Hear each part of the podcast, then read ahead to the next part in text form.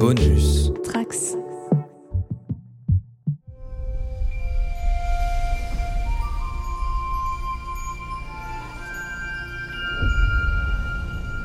Bonjour à tous les trekkers et trekkies de toutes sortes, je suis le commandeur Guigui et je suis ravi de vous accueillir à bord de la station du Cadran Pop, le podcast sur Star Trek écoutable dans toute la galaxie et sur toutes vos applications de podcast via le flux du coin pop.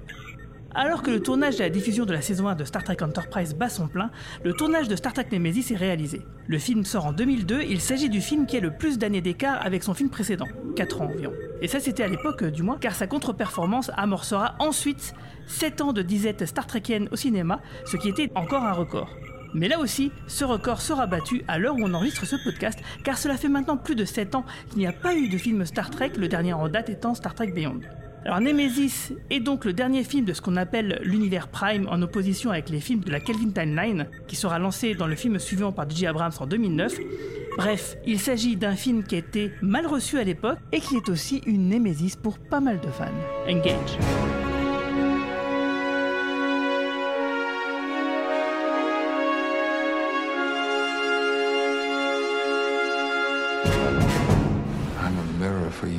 As. Don't be so vain.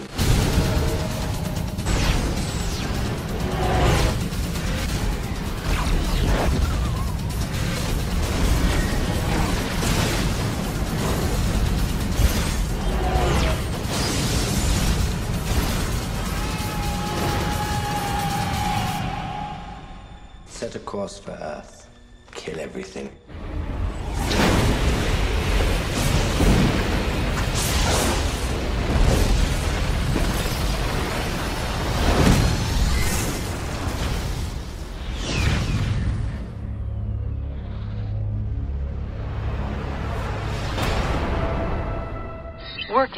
Alors pour en parler, bien sûr, je ne suis pas tout seul, je suis avec un équipage d'élite, avec notre capitaine au cerveau positronique Manu. Salut Manu. Salut, salut tout le monde, content de vous retrouver. Même si c'est encore une fois pour un mauvais film.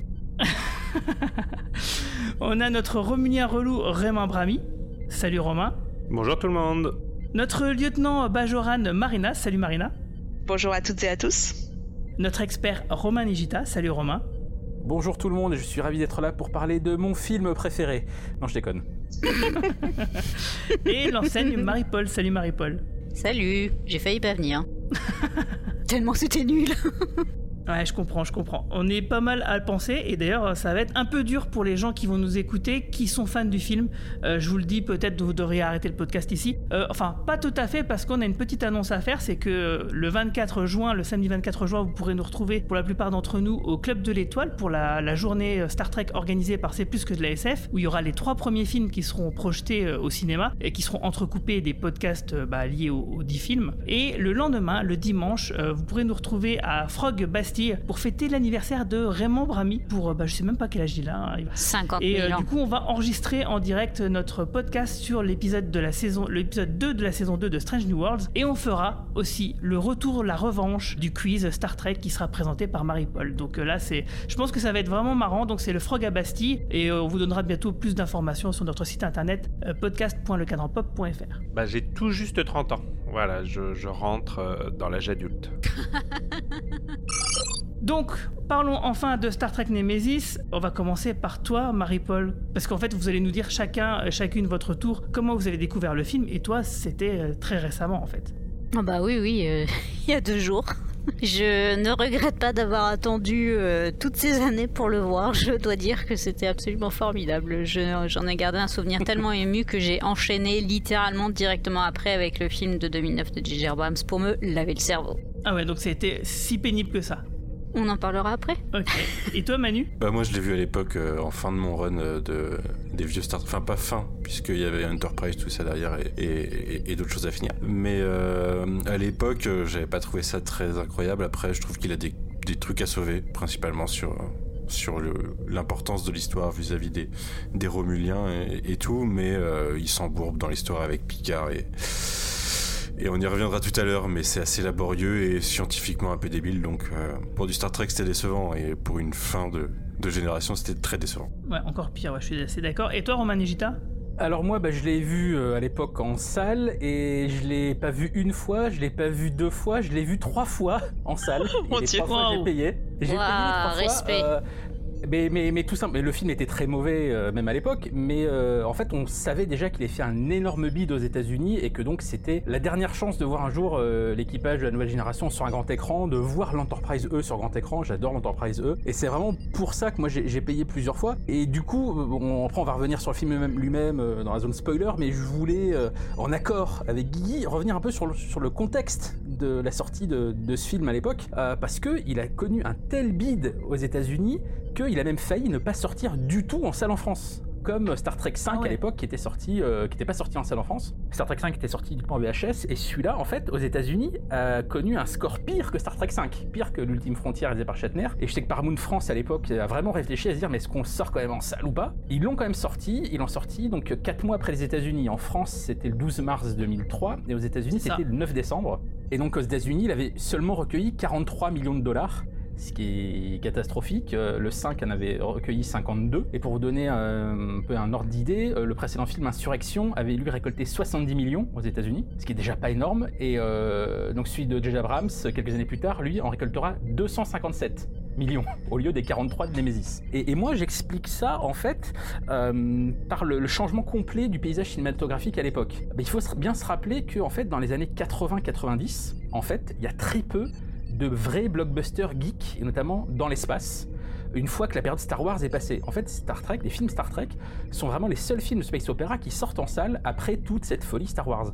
Il y a juste Alien de temps en temps, une fois tous les 10 ans quasiment, bah, par ça, il n'y a pas vraiment de film dans l'espace. Ce qui vraiment euh, fait venir les foules dans les cinémas à l'époque, dans les 80-90, c'est vraiment les très gros budgets, c'est plus des films d'action, Euh, c'est des films d'armes fatales, c'est les Die Hard, c'est les James Bond, c'est des films de Schwarzenegger, de Stallone, de Van Damme. Les très gros budgets, les budgets records à l'époque, c'est plus... Il y a quelques éléments de SF, mais c'est plus des films d'aventure. C'est Terminator 2, où finalement c'est quand même plus un film d'action, c'est Waterworld, c'est Titanic, même Jurassic Park, c'est plus de l'aventure que de la SF dans le fond. Et on arrive à Insurrection 98, on est toujours un peu dans cette mouvance-là.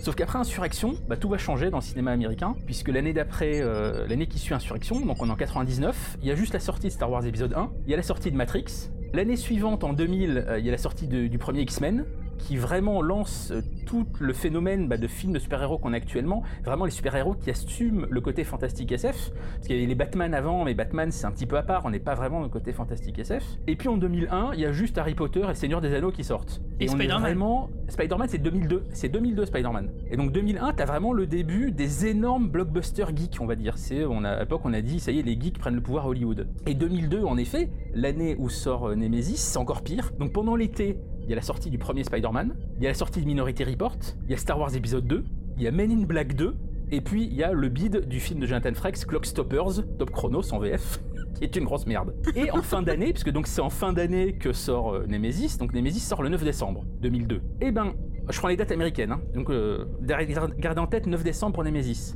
Le 10 novembre, tu as le deuxième Harry Potter. Ah la vache. Le 11 novembre, tu as le James Bond meurt un autre jour, qui est le James Bond du 40e Oh anniversaire bim qui est absolument tout pourri, hein. c'est celui avec Alberi, c'est quand même un énorme film en termes de budget d'effets spéciaux. Et le 5 décembre, donc une semaine avant Nemesis, tu as juste Le Seigneur des Anneaux, les deux tours, qui est peut-être le film le plus attendu de l'année après l'énorme carton du premier euh, volet euh, l'année précédente. Donc en fait, le problème de Nemesis, c'est que c'est juste une grosse série B, mais qui est complètement anachronique dans ce paysage cinématographique où c'est des films énormes qui sortent. Et en gros, quand, quand Nemesis sort, c'est même pas qu'il est mauvais, c'est que tout le monde s'en fout. Personne ne va le voir parce que plus personne n'en a rien à foutre de Star Trek, il passe complètement inaperçu. À l'époque d'Insurrection, il y avait encore Deep Space Nine et Voyager qui passaient à l'antenne, mais à l'époque de Nemesis, il y a juste Enterprise, et Enterprise ça marche même pas, plus personne ne regarde Enterprise à part les fans hardcore, comme, comme nous, grosso modo. Donc en fait, Nemesis, tout le monde s'en bat le coquillard quand il sort, avant même de se rendre compte à quel point il est mauvais. Donc c'est en ça qu'on est vraiment dans la fin d'une époque, on est euh, dans ce système de production, c'est encore Rick Berman et tout, euh, toute l'équipe des séries télé qui bossent sur ce film, C'est- sclérosé. Ou, ou de maquillage. L'équipe, elle est vraiment à bout de souffle à ce moment-là, quoi. Et ces petits bras, en termes de budget, en termes d'ampleur, c'est plus que les gens attendent à l'époque. Donc je pense que au-delà du fait que le film en- intrinsèquement est mauvais, le scénario est pas bon, enfin on reviendra là-dessus, mais c'est juste plus à la page. C'est un film complètement anachronique quand il arrive dans les salles. Et j'ai fini mon long laïus, désolé. Bon, déjà, la- l'affiche aurait dû nous mettre. euh, aurait dû leur mettre la puce à l'oreille, quoi. Ouais, c'est vrai qu'elle était pas terrible cette affiche. euh. Ah, elle était moins mauvaise que celle d'Insurrection, qui est franchement dégueulasse. Ouais. Et toi, Marina, qu'est-ce que t'en as pensé la première fois que tu l'as vu Alors, euh, vous vous rappelez que je vous avais raconté que j'avais vu Insurrection avec un mec euh, avec lequel on essayait de me caser. Avec qui t'avais passé un bon moment. Voilà, et par hasard, j'étais tombée sur Romain Nigita au cinéma, vu qu'il y avait trois Pékins dans le cinéma, voilà. Non, mais je plaisante, bien sûr. Romain l'avait vu à Marseille, bien sûr, et moi à Paris. Et donc, en 2002, bah, je- j'ai traîné mon, mon mari, qui, il était mon mari à l'époque, et Le pauvre. bizarrement, il n'a pas demandé le divorce en sortant du film. Mais euh, voilà, à l'époque, je- j'emmenais mon mari voir tous ces chefs-d'œuvre dont a parlé Romain Nigita. D'ailleurs, euh, si ça se trouve, Romain, on s'est croisés. Donc, on est allé au J'étais encore à cinéma. voilà, ah bah décidément. Mais, euh, mais oui, moi j'ai été au cinéma, je l'ai vu qu'une fois. euh, bon, bah voilà, donc avec mon cher mari, et voilà, il a pas demandé le divorce après cette magnifique daube, parce que je vais absolument pas le défendre comme j'ai défendu Insurrection euh, au dernier podcast. Là, franchement, en le revoyant, je me suis dit, mais qu'est-ce que c'est que cette daube? Et en fait, j'ai eu, je, me suis aperçu que j'ai eu un espèce de blackout d'une vingtaine d'années où je, voilà, mon cerveau a juste refusé le film. Je l'ai revu, je me suis dit, mais quelle catastrophe. Et j'ai essayé de trouver des, des éléments positifs et impossible de trouver quoi que ce soit.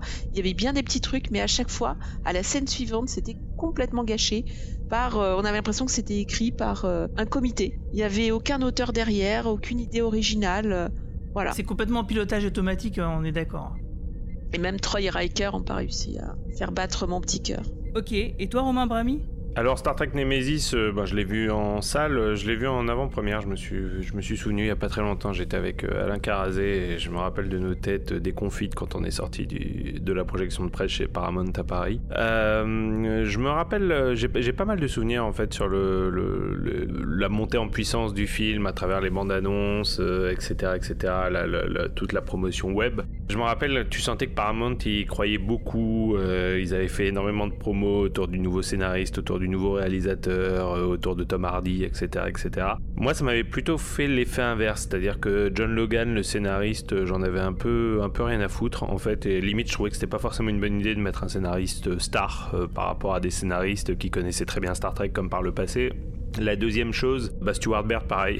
J'en avais vraiment, vraiment rien à foutre. Euh, Quand tu voyais sa carrière, c'était pas du tout, euh, pas du tout ce que j'attendais pour Star Trek. C'était clairement un mec qui venait de l'action pure. Bon, en plus, il était pas tellement réalisateur, il était plutôt monteur, mais ça à la limite, pourquoi pas. Mais, mais c'était vraiment un mec d'action. Alors, j'ai jamais considéré que la franchise de Star Trek était une franchise d'action. Et troisièmement, dès que les, euh, les éléments scénaristiques ont commencé à sortir, euh, c'est-à-dire cette histoire, on, on avait vite su hein, qu'il y avait une histoire autour du, clone de Patrick Stewart qui était censé, enfin de Picard, je devrais dire, qui était joué par Tom Hardy. Et moi, depuis le début, ça m'a gêné en fait. C'est-à-dire que j'y ai jamais cru. Ça m'a vraiment, euh, enfin, je sais pas, ça m'a complètement. Dès les bandes annonces, j'étais pas dedans. Je trouvais que c'était bizarre. Et euh, il y avait ça, il y avait l'histoire aussi avec les, les Raymond, là, ces, ces espèces d'êtres dont on n'avait jamais entendu parler, qui sont censés être euh, le, le peuple frère des, des Romulins. Or, finalement, ils nous avaient déjà fait un peu le coup entre les Vulcains et les Romulins, qui étaient un peuple frère. Donc, tu savais pas trop, tu savais pas d'où ça sortait tout ça. Et je sais pas, je, finalement, j'a- j'avais eu cette impression au moment de la promotion que le film tapait à côté. Et, bah, quand j'ai vu le film, ça a été pire en fait. C'est-à-dire que pour moi, c'est le seul, le seul, hein, je dis bien, des Star Trek euh, hors euh, J.J. Abrams, mais c'est le seul Star Trek où rien ne fonctionne. C'est-à-dire que moi, j'arrive à trouver des, euh, et d'ailleurs, on l'a fait hein, dans nos différents podcasts, j'arrive à trouver des points de rédemption à tous les films Star Trek euh, impairs, hein, que ça soit euh, euh, le 5 même, le 3, euh, même génération, et Insurrection, on en a parlé la semaine dernière. Euh, Nemesis, pour moi, il n'y a rien. Il n'y a rien à sauver, il n'y a rien à sauver dans le scénario, il n'y a rien à sauver dans la réalisation, il n'y a rien à sauver dans le jeu des acteurs, il n'y a rien à sauver dans le fond et dans la thématique. Voilà, donc ça a été une déception absolue, ce film. Même pas une déception, mais ça a été un petit peu pour moi ce que j'avais senti venir depuis un petit moment, que ça soit aussi bien en télé qu'en cinéma, c'est que la, franchise Star Trek telle qu'elle existait à ce moment-là arrivait à, en bout de course, en fait. Et euh, on savait depuis longtemps que, euh, vous savez, il y a toujours cette histoire de père impair, et on savait toujours que euh, le film, euh, si un jour on brisait cette thématique et qu'il y avait deux films, su- euh, deux films qui suivaient, qui, qui, bidaient, ça serait la fin. Euh, et dès que le film est sorti, j'ai senti qu'on verrait plus de Star Trek pendant très très très longtemps, finalement, euh, l'histoire m'a donné raison. En tout cas, ouais, bah, moi, à cette époque-là, j'étais célibataire et je suis allé voir donc, le film tout seul. Et figurez-vous que contrairement à Insurrection où on était trois dans la salle, et ben là, j'étais tout seul, vraiment tout seul dans la salle. Oh, merde. C'était vraiment la misère.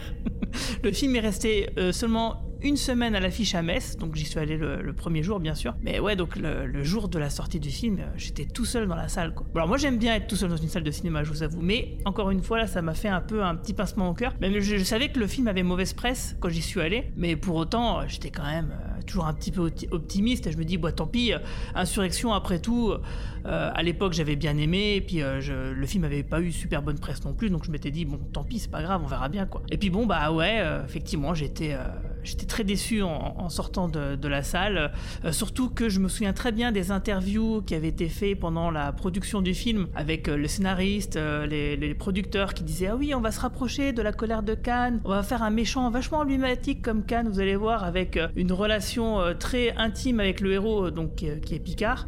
Et je m'étais dit Ouais, non, mais c'est vraiment. En fait, c'était une idée de merde. C'était vraiment une fausse bonne idée, les gars, fallait pas faire ça. Et puis en plus de ça, le parallèle avec Star Trek 2 bah, ne va pas s'arrêter là. Et puis là encore, ça sera aussi une fausse bonne idée. Alors du coup, justement, à propos de production, euh, je pense que c'est le moment de faire un petit point production, euh, donc sans spoiler, euh, parce que bon, on a quand même euh, pas mal de nouveaux venus en fait dans la production de ce film, et notamment euh, Stuart Baird, le réalisateur. Et oui, bah, c'est encore moi qui, qui vais causer, là, dis donc. Bah, Stuart Baird, c'est un nom quand même que les cinéphiles connaissent bien.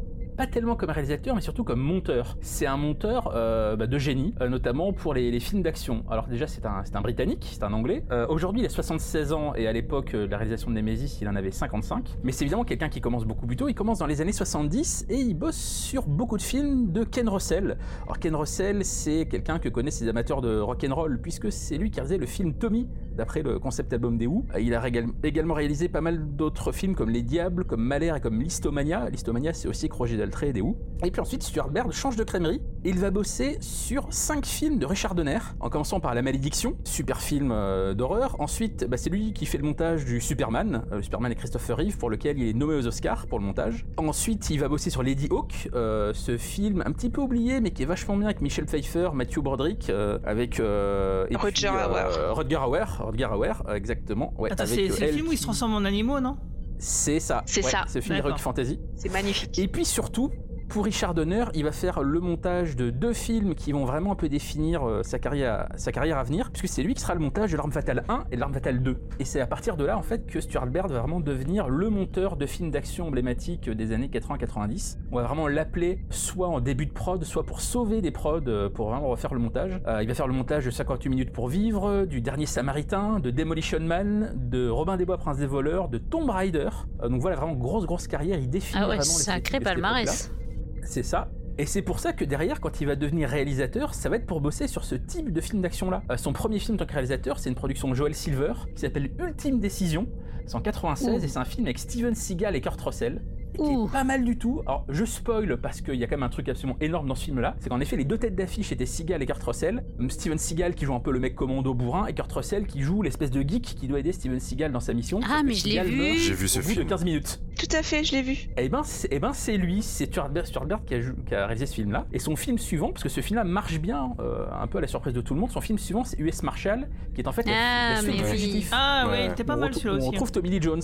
J'avais bien aimé aussi. Pareil, ouais. film d'action, bah ouais, film d'action plutôt efficace. D'ailleurs, le point commun de ces deux films et de Nemesis, c'est que pour ces trois films, la BO sera signée Jerry Goldsmith. Mais en effet, on voit que bah, la SF, c'est pas du tout son truc, à part Superman, et encore, Superman, c'est pas totalement de la SF, c'est plus, euh, c'est plus de l'aventure. Donc c'est un peu euh, ben, un miscast, un miscasting, de, une erreur de casting, pardon, de l'avoir pris pour, pour Nemesis. Et d'ailleurs, Nemesis sera son dernier film en tant que réalisateur. Euh, Donc en effet, il ne fait plus aucun film en tant que réalisateur après Nemesis. Par contre, il revient au montage. Et il revient au montage, j'ai envie de dire, bien énervé, puisqu'il va juste faire le montage de Casino Royale, le premier Bond avec Daniel Craig. Le, Et qui est le excellent. montage, il va faire le montage de Skyfall, qui est pas mal aussi, le montage de Skyfall. Donc après Casino Royale, il fera Skyfall, euh, qui corrigera les erreurs de montage de Quantum of Solace, qui est dégueulasse en termes de montage, mais c'est pas lui qui était dessus. Et puis il va juste sauver une autre grosse prod où il y a des gros problèmes de montage et où on retourner plein de trucs, c'est lui qui fera le montage final de Star Wars Rogue One. Ça se pose là comme terme, en termes de carrière. Il fait plus grand chose ces dernières années, mais voilà, tu sens vraiment. J'aime pas du tout le montage final de Rogue One, mais c'est un autre problème.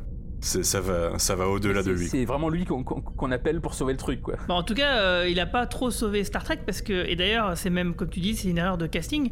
Euh, et surtout, si tu, tu regardes les bonus DVD euh, de lui interviewé et tout, il est tout fier de te dire que euh, il y connaît rien en Star Trek. Et euh, dans le, le commentaire audio, tu l'entends parler euh, et il te dit, enfin, en gros, euh, ah ça je l'ai pas fait parce qu'en fait ça me faisait chier ou c'était pas intéressant et tout. Et en fait, ce qu'il te dit qu'il a pas fait, c'est typiquement le truc de toi fan de Star Trek. Tu dis, mais mais si, c'est ça qu'il fallait faire, mec, putain. Toi, genre, il te dit qu'il a coupé Jordi euh, parce que euh, le techno blabla, ça l'intéresse pas. Euh, L'Enterprise, on n'a pas besoin de le voir plus que ça. Il se trompe déjà sur le nom de la planète. Enfin, en gros, il dit des conneries dès la première minute, en fait. Enfin, ça se voit que pour lui, Star Trek, ils sont, enfin, ils s'en fout. Il est content de pas connaître. Et c'est vrai qu'il y a beaucoup d'acteurs et actrices donc du casting de la nouvelle génération qui lui ont reproché de, bah, en fait, de n'y connaître rien. Marina Sirtis, l'a souvent épinglé comme ça en convention en disant, mais en fait, il a pas saisi l'esprit même du truc, quoi, et qu'il est passé complètement à côté. Mais bon, alors peut-être que c'est pas le seul responsable parce qu'il y a aussi euh, John Logan, le scénariste, qui lui non plus euh, ne. Enfin, si lui, il était quand même un peu plus fan de Star Trek, il s'y connaissait quand même un petit peu plus, et c'est Raymond Bramy qui va nous en parler. Ouais, alors John Logan, euh, qui nous a donné beaucoup d'espoir quand il a été annoncé sur Star Trek, c'est un réalisateur, c'est un scénariste qui a choisi hein, de travailler sur Star Trek Nemesis puisqu'il était fan de Star Trek et il voulait absolument travailler sur la franchise. C'est un monsieur qui vient du théâtre en fait. hein. Il, a, il, a, il a travaillé à Broadway, il a eu énormément de, pièces à succès initialement dans les années euh, dans les années 80, début des années 90, euh, plutôt début des années 90. D'ailleurs, il a remporté plusieurs Tony Awards. Euh, il a commencé à écrire pour le cinéma et il a vraiment explosé quand il a écrit le film d'Oliver Stone, L'Enfer du dimanche, Any Given Sunday avec Al Pacino, qui est pour moi un chef-d'œuvre absolu. hein. Quand on aime le football américain, c'est un film absolument immanquable. C'est aussi un des meilleurs films de- de- d'Oliver Stone. Et il enchaîne L'Enfer du dimanche. C'est vraiment Any Given Sunday qui lui donne sa chance. hein. C'est à partir de là qu'il explose à Hollywood. Et il enchaîne avec Gladiator de Ridley Scott, qui remet complètement Gladiator, à ce, qui remet complètement Ridley Scott à ce moment-là sur euh, la map. hein.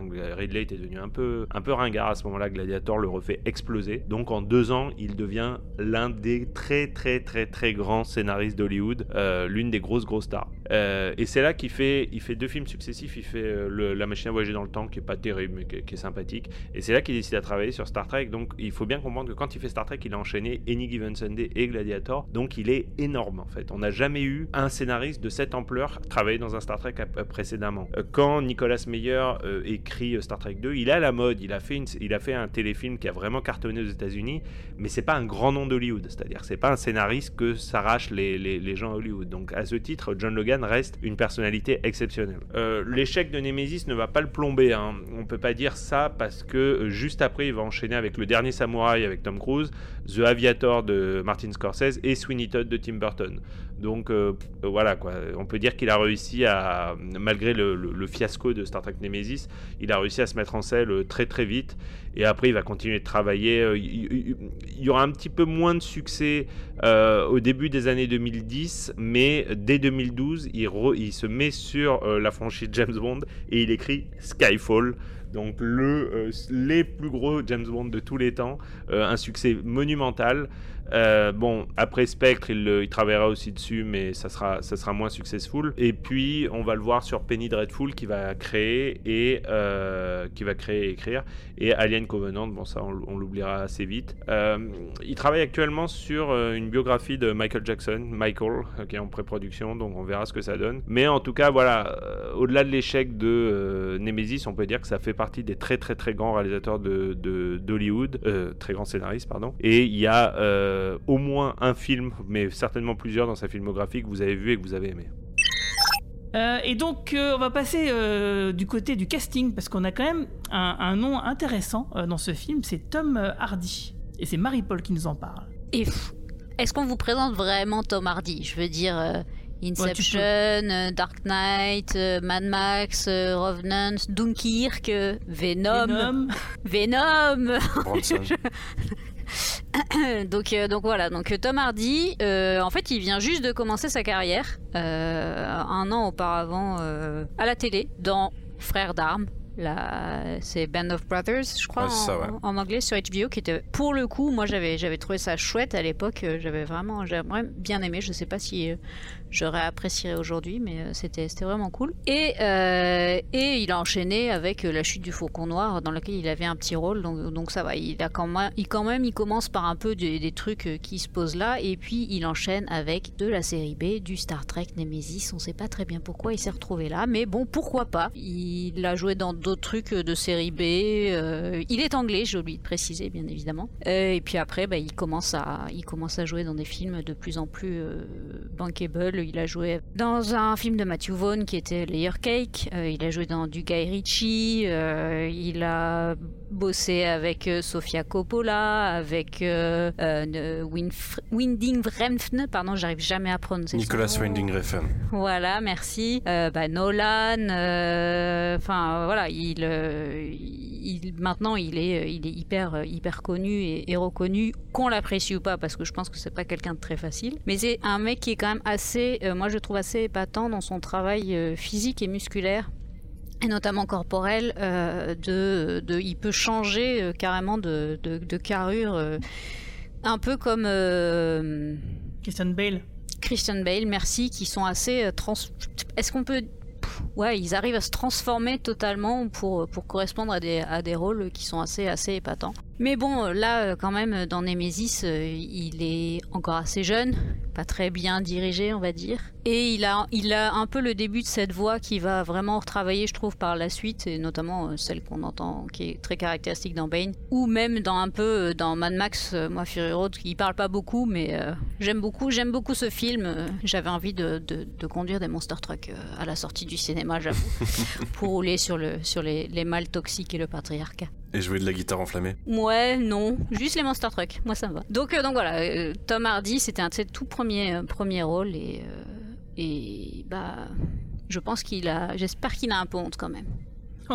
Oh non, même, je trouve quand même c'est un des éléments les, les moins pires du film, c'est quand même sa prestation, vrai. je pense. J'aime beaucoup son costume et j'aime beaucoup les reflets de son, de- des costumes par contre. Ouais, Mais, ça euh, c'est vrai que les costumes sont pas trop mal. Ils sont et- assez et- cool. Effectivement, c'est, je pense qu'il doit pas être super bien dirigé, mais euh, je trouve qu'il a bien fait le job. Et il y en a une autre Bah, euh, c'est le, d'actrice. c'est le seul bon souvenir de, c'est le seul bon souvenir de Ron Perlman quand tu lui parles du film. Euh, moi, j'ai eu l'occasion d'inter- d'interviewer Ron Perlman. Je ai demandé, ouais, c'est quoi vos souvenirs d'avoir joué dans, dans un Star Trek? Il me fait, euh, bah, c'est cool parce que j'ai pu travailler avec Tom Hardy. Je peux C'est vrai comprendre. qu'il y a- a Ron Perlman aussi, j'ai oublié de le mettre dans ma liste euh, Bah ouais. d'acteurs, euh, parce que c'est vrai qu'en fait on l'oublie qu'il est là, On parce qu'il est complètement couvert, c'est lui qui fait le vice-roi. Il a euh, une mort tellement nulle. Et euh, oui, il a un rôle qui est, qui est nul, on le reconnaît pas, et... euh, Enfin bon, bravo, on va en parler du design de toute façon des Raymond après. hein. Il y a un seul moment où tu le reconnais, c'est Ouais. dans, tu sais, quand il y a le, f- quand il y a le flashback. Quand euh, Ah oui. Tom Hardy, donc Shinzon, raconte dans les mines, etc. Et il y a un Quand il l'a plan recueilli. Où, euh, ouais, mais il y a un plan où il est de dos, où, et il a la tête penchée sur le côté. Et c'est typiquement la pose de Ron Ah. Perlman. Le mec est de dos, la tête penchée, tu fais ça, c'est Ron Perlman. Mais oui. Moi, pour moi, le, le problème aussi avec Ron Perlman, euh, alors c'est c'est pas avec Ron Perlman, c'est avec ce film encore, c'est que euh, tu recrutes pas un mec aussi charismatique que Ron Perlman pour le masquer derrière autant de maquillage. C'est-à-dire que le mec est méconnaissable. Finalement, t'aurais pris euh, Guigui ou moi pour jouer le, le rôle du méchant, euh, tu nous aurais à peu près autant reconnu que, Ron Perlman. Euh, c'est marrant parce que pour moi, ils ont fait exactement la même erreur dans Star Trek Beyond. Ils recrutent Idris Elba qui est en train de devenir l'acteur, au moment où ils le recrutent, qui est en train de devenir l'acteur hot à Hollywood à ce moment-là. Et tu le fous derrière tellement de maquillage que finalement, il est méconnaissable en fait. Je, je comprends pas ce choix. Et, et- et finalement, c'est presque une, une défaillance d'un point de vue maquillage aussi pour moi parce que dans Star Trek, je trouvais justement qu'ils avaient toujours réussi à, à trouver le bon milieu entre le maquillage et l'expression des acteurs. Quand tu vois des, acteurs, même très maquillés, hein, comme euh, disons Quark ou les Klingons, etc., etc., t'a- t'arrivais toujours finalement à avoir des expressions du visage, quelque chose qui permettait quand même aux acteurs de s'exprimer. Moi, je trouve que Perlman, il est, il, est, tu, tu le reconnais pas dans ce film en fait. Vraiment, tu le reconnais pas, il peut pas jouer en fait. Et sinon, il y a une actrice aussi euh, quand même qu'on peut noter dans ce film, c'est euh, Dina Meyer. Une actrice que je trouve assez euh, pétillante et agréable à regarder jouer. Elle a commencé sa carrière dans les années 90 dans des séries comme euh, Beverly Hills où elle jouait un rôle que je trouvais imbuvable, celui de la femme d'un professeur qui est bien sûr séduite par Brandon Walsh. Donc franchement, le, le genre d'histoire qu'on voit je ne sais combien de fois dans les séries. Voilà, Bon, franchement, ça donne envie de vomir, désolé. Même si elle est très belle, magnifique et tout ça, ce genre d'histoire, moi j'en peux plus. Bon, elle a joué- aussi joué dans Friends et dans euh, pas mal de séries. Je vais en parler juste après, mais il se trouve qu'elle a joué dans Starship Troopers en 1997. Et ce qui est intéressant comme anecdote, c'est son personnage. euh, déjà, moi je le trouvais, euh, je trouvais que c'est un des meilleurs euh, du film. En fait, elle jouait un personnage que tout le monde présumait être masculin dans le bouquin de Robert Heinlein. Et en fait, euh, Heinlein ne, la, ne, ne- ne donne jamais son genre. Donc le personnage a été changé et est devenu un personnage féminin avec une histoire euh, d'amour avec scène de la Van douche. La scène de la douche, bien sûr. Mais ça, la scène de la douche, elle me dérange pas parce que Paul Verhoeven ne la filme absolument pas avec le mal gay, c'est-à-dire qu'il s'attarde pas sur son corps, tout le monde est nu et puis euh, basta. Donc euh, la scène me, me, me- ne m'a jamais dérangé. Je trouvais à la rigueur que c'était très sexy. Et d'ailleurs, dans Battlestar Galactica, il faisait pareil entre euh, Starbucks et, et Apollo. J'allais le dire. Mais Non, euh, voilà. entre, Et donc, euh, c'est entre, oui. euh, entre Duella et euh, je sais plus comment il s'appelle, son- le, le premier amour de Duella dans Battlestar. Ouais, tout à fait. C'est c'est le côté euh, camaraderie militaire. D'ailleurs, dans le bouquin que je, je lis, je recommande à, à Manu, j'ai hâte que j'ai hâte qu'il me raconte. Mais dans la guerre éternelle, pa- pareil, les, les les soldats en fait sont encouragés à coucher les uns avec les autres. Ça permet de d'évacuer les tensions. Et puis voilà, il n'y a pas le côté, euh, enfin il y a, il y a aucun côté euh, voyeuriste ou quoi que ce soit. Pourtant, c'est du Paul Verhoeven, mais j'aime beaucoup ce film que je trouve très drôle. Oui, j'ai vu le second degré et pas le côté nazi. euh, Et donc Dina Meyer. et donc Dina Meyer. Dina Meyer, donc dans ce, dans ce, ce personnage, elle a une histoire d'amour et pourtant ce, ça pourrait intéresser maintenant parce que le personnage était censé être masculin, tout le monde présumait qu'il était masculin. Et elle est très bien dans ce, dans ce film. Ensuite, elle a joué dans des séries, elle a joué notamment euh, Barbara Gordon, euh, Bad Girl dans euh, Birds of Prey Ah, mais en c'était 2002. On, oublie, on oublie cette ouais. série. et en fait, voilà, on Merde, oublie la série, ah ouais. mais par contre, elle reprend le rôle dans euh, Flash, dans, à la fin des années, euh, enfin en, 19 en 2019. Elle reprend le personnage dans, euh, Quand ils font leur crisis, là. ouais, c'est ça, Infini- euh, Crisis on Infinite Earth. Le- Il y a un crossover où elle apparaît. Et voilà. Et donc, euh, elle a jamais vraiment percé. Elle a joué aussi dans Johnny Mnemonic. Mais c'est pas le film dont tout. Il y a un petit côté culte autour du film. Oh, il faut oublier ce film Ouais, aussi. voilà, pense, mais, ouais. mais voilà, ou euh, Dragonheart. Et en fait, on sent qu'elle a toujours, elle était au bord de percer, mais elle a jamais euh, réellement percé. Et dans Nemesis, je suis assez partagée sur sa performance. Honnêtement, euh, je trouve pas que ce soit parti. Elle est très belle. Ça, c'est pas, le... c'est pas le sujet. Est-ce qu'elle a laissé une, une empreinte marquante? Perso, je trouve pas. C'est c'est- bon. Non, c'est vrai, pas du tout. Mais par contre, moi, je me souviens quand je l'ai vu, je me suis dit, c'est dommage, ce personnage-là avait l'air intéressant, c'est dommage qu'il l'ait pas développé. C'est le problème du film, hein. C'est le genre d'actrice où tu te dis euh, 15 ans plus tard, euh, il y a peut-être eu une histoire de producteur avec qui elle a pas voulu coucher. Mais en tout cas, euh, voilà, moi, je me souviens que je l'avais trouvé sympathique et en plus de ça, je trouvais qu'il y avait un manque. Euh, Il y a un, peu un trou scénaristique de, bah, du revirement des Romuliens à un moment donné dans le film et du coup de la place des Romuliens qu'elle incarnait vraiment. Et en fait, son rôle, il est, il est important. il n'est pas si important que ça en vrai. Ils, font croire qu'il est important, mais en vrai, il aurait dû être beaucoup plus développé. Donc, euh, moi, c'est pour ça que je voulais un peu qu'on en parle de cette actrice. Et donc, euh, bah, si ça vous va, on rentre directement dans la zone spoiler. Red alert! Our eyes reflect our lives, don't they? I can see as well as you can. I can feel everything you feel. In fact, I can feel exactly what you feel.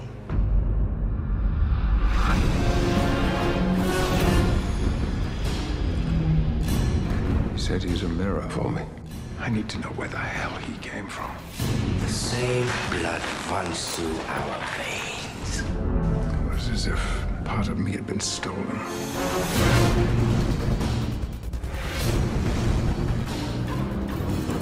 I can feel your hunger.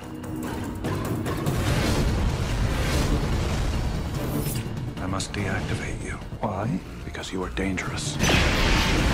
Look in the mirror. See yourself. I'm a mirror for you as well. Warning. Alors le film, il commence avec une ouverture sans générique, euh, ce qui est euh, ce qui est pas très euh, fréquent hein, dans Star Trek, avec des lettres à l'envers euh, pour faire un petit effet miroir avec euh, des lettres similaires. Alors, c'était Et une typo affreuse, il fallait Ouais. pas faire ça, les gars. C'est vrai que la typo, elle est pas, elle est pas très pas. jolie. hein. Non, c'est une insulte. D'ailleurs, elle est même pas reprise sur les affiches et sur le marketing. En plus, ouais, non, c'est.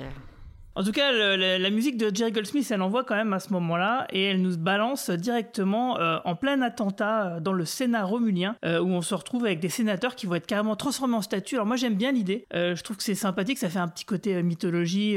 et puis finalement, bon bah, en termes de SF, ça marche quand même. Hein, de se dire que voilà, tout ce qui est organique et tout, c'est tellement, on va dire, en gros, pour que schématiser, pour caricaturer, c'est desséché. Hop, ça, ça ressemble un peu à des statues de pierre. Et puis je trouvais que la scène était sympathique, surtout le plan où t'as le sénateur romain qui qui, euh, qui tombe, euh, qui, qui se bascule comme ça et jusqu'à jusqu'à s'écraser. Bon, la scène, elle est pas si euh, impressionnante que ça, mais voilà, je trouvais que l'idée était, était sympathique. Ça, ça met le ton du film quand même. hein. Là, tu te dis, ah la vache, c'est vraiment de la série B dès le début, quoi. Ouais, c'est ça. Bah oui, parce qu'en plus, les, les décors, enfin, Tout par est exemple, carton-pâte. il n'y a pas beaucoup de grandiloquence et en fait, quand on arrive sur Romulus, euh, qu'on arrive sur la capitale, moi ça m'a fait penser au plan euh, qu'on avait dans Deep Space Nine quand souvent on avait un petit plan pour montrer Cardassia ou telle ou telle planète. Et en gros, c'est à peu près le même genre d'angle, c'est juste que c'est un petit peu mieux fait parce qu'ils ont un peu plus de sous, mais euh, ça va pas beaucoup plus loin. Et ça rejoint ce que disait Romain tout à l'heure euh, sur le fait que bah, c'est un film qui est anachronique parce qu'il est fait de la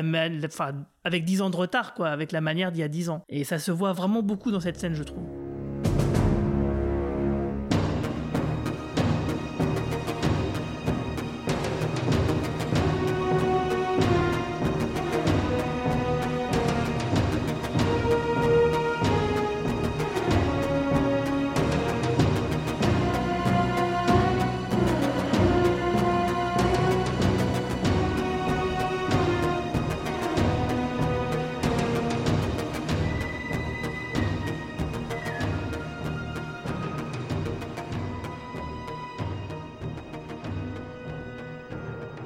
J'aimerais bien, si vous voulez bien me faire un petit lien, parce qu'en fait, les Romuliens, on les a pas trop vus euh, Dans les films, ouais. Dans les films, et donc juste avoir un petit récap où est-ce qu'ils en sont euh, entre euh, les, Vulcains. Ah, C'est toujours la guerre froide. C'est toujours la guerre froide? Ok. Bah c'est en fait c'est intéressant parce qu'ils ils le disent d'ailleurs ils l'évoquent euh, c'est à l'après la guerre contre le Dominion. Et en fait dans la guerre contre le Dominion les Romuliens étaient des alliés contre nature entre guillemets euh, avec la Fédération contre le Dominion. Donc ils le disent à un moment donné que Shinzon et les, les Raymond euh, ils ont acquis ils ont pu asseoir leur pouvoir ce qui débouche sur les événements du film parce que ils ont eu remporté beaucoup de victoires pendant la guerre contre le Dominion. Donc ça c'était un c'est dit en une phrase, mais voilà, ça, ça pose le lore, euh, ça, ça fait un lien et ça rend le- la chose crédible pour qui a vu euh, Star Trek Deep Space Nine. C'est pour ça que je voulais que vous me fassiez un petit récap. euh, Par contre, le, la race, comment dire, dérivée des Romuliens qui sont les Raymans, euh, qui, sont qui ont un design, je sais pas ce que vous en pensez, mais moi je trouve absolument dégueulasse, euh, qui ressemblent à des espèces de, de vampires ou de démons dans Buffy, quoi. Ah, tu, m- Les tu Uber, me les Uber voles ma vampires. référence. Oui, oui, c'est les Uber vampires, tout à fait. Mais c'est mais c'est moche quoi. Je veux dire, je vois pas. euh, Enfin, pourquoi ils ont été jusque là Enfin, c'est pas beau du tout. En plus, on reconnaît pas euh, Ron Perlman. Et enfin voilà. Je, enfin, je trouve que c'est c'est vraiment too much euh, de, de ouf parce qu'ils auraient très bien pu effectivement avoir. Ouais, et même dérivé, pousser, mais euh, quoi.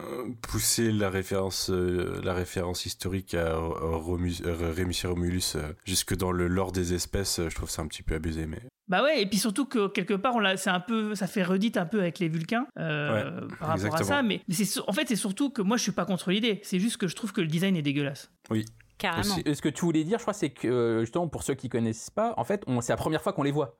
On n'a jamais eu les Raymond, on sait même pas qu'ils existaient. Il y avait jamais eu euh, leur présence dans un film ou dans une série. C'était C'est la, première fois qu'on, les euh, voit, qu'on en entend parler. euh. D'accord. Et la dernière. Et la dernière, parce que je crois qu'on en a jamais entendu parler depuis. Les Raymond, c'est la première fois qu'on les voit et C'est qu'on la Ouais, en première, fait, ouais. la parler. seule fois. C'est la seule fois qu'on les voit. Et la dernière. On les a jamais revus depuis, ouais. En même temps, c'était tellement cata. Dans les comics, ils reviennent, mais euh, c'est tout quoi. ouais, mais dans Picard saison 1, on a les Romuliens euh, 20 Ouais. ans plus tard. Et ça, on n'en parle même pas. C'était, euh, alors qu'on aurait pu les voir, tu vois. Ouais, ouais, on, a pu ouais. dire vu qu'ils ont ou alors en fait c'est simplement qu'ils sont tous morts parce que les Romuliens comme c'est des enfoirés par rapport à eux euh, ben, ils les ont laissés crever avec la supernova et puis du coup il y a plus de Raymond c'est possible aussi tu vois mais ils pourraient le dire tu vois mais c'est vrai que c'est un vrai manque euh, et puis même tu vois dans le film Star Trek de J.J. Abrams euh, enfin qui, qui se passe euh, qui se passe en fait après ça euh, finalement quand euh, Ouais, Nero il ça, vient ouais. de il vient de- d'une époque postérieure à Nemesis en fait même s'il remonte dans le temps et du coup, c'est pareil, là, on n'a aucune trace d'eux. euh, Voilà, enfin bref, c'est vraiment. euh, c'est pour ça que je dis, c'est vraiment une fausse bonne idée aussi, ce truc-là, cette histoire-là. euh, Enfin, je sais pas, il aurait fallu faire autrement parce que là, ça, ça va pas du tout, quoi. De toute façon, il n'y a rien qui va dedans. Il n'y a rien qui va, mais est-ce que je peux parler d'une référence? Je suis désolée de. C'est c'est le même. euh, Si c'est le trône du- de du fer, non. Comment? Si c'est le trône de fer, non. Non, c'est pas le trône de fer. Mais vous connaissez tous Yoko Tsuno. Bien Ah sûr. bah et oui, la planète même. Vinéa. Bah Et eh bien, la planète Vinéa tourne autour de ces deux soleils en leur présentant toujours la même face. Donc il y a une côté, un, un côté qui est perpétuellement dans l'obscurité et plongé dans la glace perpétuelle, et l'autre qui est euh, sous un soleil caniculaire. Moi, ça m'a fait penser à ça et j'ai trouvé que Roger Leloup avait mieux traité le sujet d'un peuple qui est condamné à avoir euh, deux, mondes complètement différents que là où en fait c'est il y a plus de créativité, je trouve, chez Roger Leloup qui traite de la même problématique que là dans Star Trek où finalement euh, ceux qui sont dans l'ombre c'est les grands méchants. Il y a aussi les Transformers sur la, cache face, la face cachée de la Lune, hein, donc, euh, enfin, les Et les nazis aussi. Hein. Exactement, donc les méchants sont tout le temps sur la face cachée. Ouais, c'est vrai. Alors qu'en fait, là, c'est purement des esclaves qui sont, euh, Oui. euh, qui sont exploités et puis qui, qui se disent non, stop, en fait. En vrai, euh, en vrai normalement, on devrait être avec eux, euh, finalement. Mais, mais c'est pas le cas parce que c'est juste des gros méchants, en fait, euh, tout simplement. Quoi. Euh, et donc, on suit. Ça fait quand même un peu plaisir, malgré, malgré tout. C'est la scène du mariage de Troy Riker qu'on suit. Donc, on- il y a plusieurs invités. Bien sûr, il y a tout le cast de la nouvelle génération. Il y a Gainan qui est présente hein, pour un, quelques, quelques répliques. Il y a même Wesley qui est même en uniforme en plus. Donc, ce Ça n'a pas de sens. Toujours... Ouais, c'est bizarre quoi, parce que du coup, par rapport au comportement de Beverly Chelou dans la saison 3 de Picard, on comprend pas trop, parce que ok, c'est un voyageur euh, dimensionnel, temporel et tout, mais visiblement, il peut quand même rendre visite à sa mère de temps en temps et assister au mariage de ses potes. Je crois que dans leur esprit, la production aimerait bien qu'on oublie qu'il est au mariage et qu'il Oui. n'a jamais été là. Oui, parce qu'en fait, il avait quelques séquences, quelques répliques comme euh, Guinan, comme euh, Whoopi Goldberg, et puis bah, elles ont été simplement coupées quoi. Mais figurez-vous qu'il y avait encore un autre truc bizarre, c'est que La scène coupée est sur le Blu-ray, donc on sait ce qu'il fait là. Ah, alors? Dans la scène coupée, il explique qu'en fait, il est affecté au Titan, donc le vaisseau de Riker, et qu'il va travailler à la salle des machines. Et juste après, on le voit draguer deux jumelles, euh, deux invités jumelles au mariage. Enfin, le dialogue Ouais, donc ça suggère que c'est plus un traveler en fait. Bah, on- on- justement, ils font pas référence à ça. Il dit juste, ouais, voilà, je me prépare, je vais t'affecter à la salle des machines, c'est cool. Et puis, euh, j'ai vu que là-bas, il y avait deux. Enfin, il y a un espèce de jeu de mots sur les jumelles qu'il est en train de draguer, sur le fait qu'il y a deux, deux molécules ou je sais pas quoi. Enfin, c'est super lourd. Mais ils font absolument pas. Et ça, ils, ils discutent avec sa mère Quelle et avec horreur. Picard. Mais il y a aucune référence au, au fait qu'il est, qu'il est un traveler, qu'il l'est plus, qu'il l'est encore. On, n'en sait rien. Ouais, Ils donc je suis d'autant plus persuadé que, que canoniquement, ils, ils espèrent qu'on oublie qu'il est au mariage. Bah oui. Complètement, Surtout, en plus, il est dans- sur l'écran, il est tout à gauche. Euh, Il y a que Beverly qui a à, à ses côtés et encore, elle est euh, à quand même à une bonne distance. Donc oui, effectivement, euh, tu peux te dire que les mecs ils se disent ouais, euh, on espère que les mecs ils oublient qu'il est là quoi. Mais il y a encore un autre truc encore plus bizarre, c'est que figurez-vous, euh, dans un des une version du script, euh, ils avaient envisagé euh, que Seven of Nine soit présente au mariage et euh, et puis euh, bah, Jerry Ann elle disait ouais mais attendez, alors déjà elle elle voulait pas être trop parce qu'elle sortait de Voyager donc elle voulait mettre un peu de distance entre elle et Star Trek hein, ce qui est ce qui est logique et en plus de ça bah, le personnage il connaît pas l'équipage Ouais, non, ça aurait été bizarre l'Enterprise. là, dans ce je veux dire là c'est vraiment le caméo pourri quoi Pourquoi elle voulait mettre de la distance euh, bah, simplement pour sa carrière, pour faire autre chose, parce qu'elle sortait Ah oui, de. Voyager, et après elle a fait Boston Public par exemple, et d'autres trucs, donc euh, voilà, c'est juste un choix de carrière quoi. Elle n'était pas. euh, Parce qu'elle était, elle était mécontente, quoi. cataloguée comme, euh, comme la nana en, en costume moulant dans Voyager. Parce que le costume qu'elle avait dans Voyager, c'est pas du tout les mêmes costumes qu'elle a dans C'était scandaleux, hein, c'était scandaleux. C'était Baywatch dans l'espace, comme disait tout le monde à l'époque. Oh non Ouais, c'est vrai. A- Alors que, alors que euh, elle est tellement bien en uniforme, mais on l'a tous attendu qu'elle ait un jour un uniforme de Starfleet, et c'est pour ça qu'on est tellement content de l'avoir comme ça dans, dans la saison 3 de Picard. Et figurez-vous qu'il y avait aussi un autre euh, truc étrange qu'il voulait faire, il voulait mettre un Gorn au mariage. Mais c'est- What? C'est complètement con. mais les effets spéciaux étaient trop chers, du coup ils ont abandonné l'idée, mais c'était vraiment une idée vraiment chelou quoi. Mais euh, quelqu'un a lu euh, Imsadi de Non. Peter David? En fait, euh, Riker et, et Troy se rencontrent à un mariage sur Beta Z. Et euh, donc Riker est nu parce que la tradition sur Beta Z est d'être nu à un mariage. Et, il se, et en fait, il voit Troy euh, être la demoiselle d'honneur à un mariage. Et il se voit, euh, enfin, il la voit nue passer, passer devant lui. Et euh, voilà, j'ai trouvé le parallèle intéressant. Mais bien sûr, ils n'ont pas osé faire un mariage sur Beta Z. On en parle, mais euh, Oui, Voilà. Warfield était contre. Ouais, tu m'étonnes. Et, bah, par contre, il y a une réplique qui m'a fait rire, c'est quand Picard dit je vais à la salle de gym pour me préparer pour Ah oui, oui, oui, c'est un moment. il dit, Ça, oui, c'est drôle. Ouais, ouais. Il dit en fait, euh, ouais, vous me trouvez au gymnase. Il dit que Worf, euh, il n'a pas besoin d'avoir euh, honte ou peur, quoi que ce soit, euh, vu comme il est bien gaulé. Il, dit à Worf, on va quand même respecter la tradition, et puis si vous me cherchez, je serai au gymnase. Sinon, un autre truc quand même que, j'ai trouvé bien, et d'ailleurs c'est marrant parce que je, je regardais avec mon fils le, le film, et il y a un moment donné, il y a Data qui chante Blue Sky, et mon fils il me dit, mais pourquoi ils ont coupé la musique? Parce qu'il chantait trop bien. Et effectivement, c'est vrai. Euh, le Data, on le voit juste euh, lancer la chanson et puis euh, le montage fait que ça, ça- se coupe. Et en tout cas, moi, cette chanson-là, je suis un peu en, demi-teinte sur, par exemple, sur la saison 3 de Picard parce que quand même, Il y avait un élément qui rendait la deuxième mort de Data plutôt réussie, avec c'était les rappels à cette chanson dans la saison 1 de, de la série Picard. Et du coup, avec la saison 3 de Picard, maintenant, je me dis que les, les quelques éléments qui étaient bien de la saison 1, bah, finalement n'existent plus. Et notamment, c'était lié avec cette chanson. Parce que finalement, avec ce qui se passe dans la saison 3 de Picard, euh, bah, la deuxième mort de Data, on s'en bat les couilles, quoi, complètement. Et c'est dommage parce que franchement, Brent Spiner, d'ailleurs, je, je crois que je vais mettre cette chanson qui chante vraiment euh, en générique de fin du- de ce podcast parce qu'il le fait vraiment bien, je trouve. Mais il a sorti des disques, Brent Spinner. On est à 40 minutes et on a fait deux scènes. Ouais. t'inquiète, t'inquiète, on va, on va y aller. Il y a beaucoup de choses qui sont ratées dans ce film-là, et notamment, moi, je trouve la- les thématiques, et je trouve que c'est criant avec une scène coupée qui suit justement le mariage, où en fait, on voit euh, Picard faire goûter un château, un verre de château Picard à Data, et puis du coup, ça philosophe sur le temps qui passe, la vie, la mort. Et c'était une scène qui était vraiment super intéressante, qui fait que le film, je trouve, passe à côté donc de l'une de ces thématiques, qui est la mort de Data justement. Est-ce qu'il a trouvé son humanité dans la mort, ce genre de truc quoi.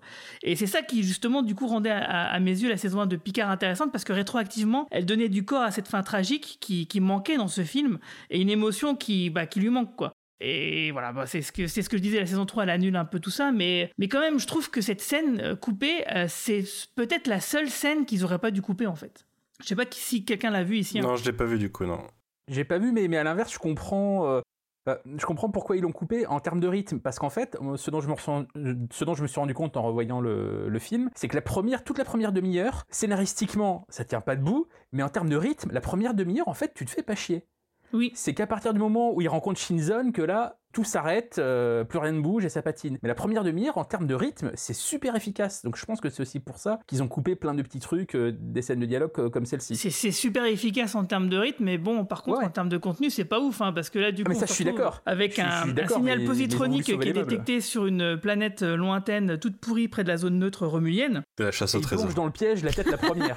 voilà, non, mais genre, il y a six signatures dispatchées sur une planète, euh, donc, bah, d'un androïde, hein, et du coup, bah, comme c'est forcément, on peut pas se téléporter sur la planète parce qu'il y a, euh, genre, une tempête, je sais pas Ah, quoi. sort le buggy. Oh, le Voilà. buggy, au secours Donc là, tu nous parlais de Mad Max, que tu avais envie de conduire euh, les gros monster trucks euh, là. Est-ce que tu as envie de conduire ce buggy là, Marie-Paul? Non, j'avais juste envie qu'il se plante et qu'il meure.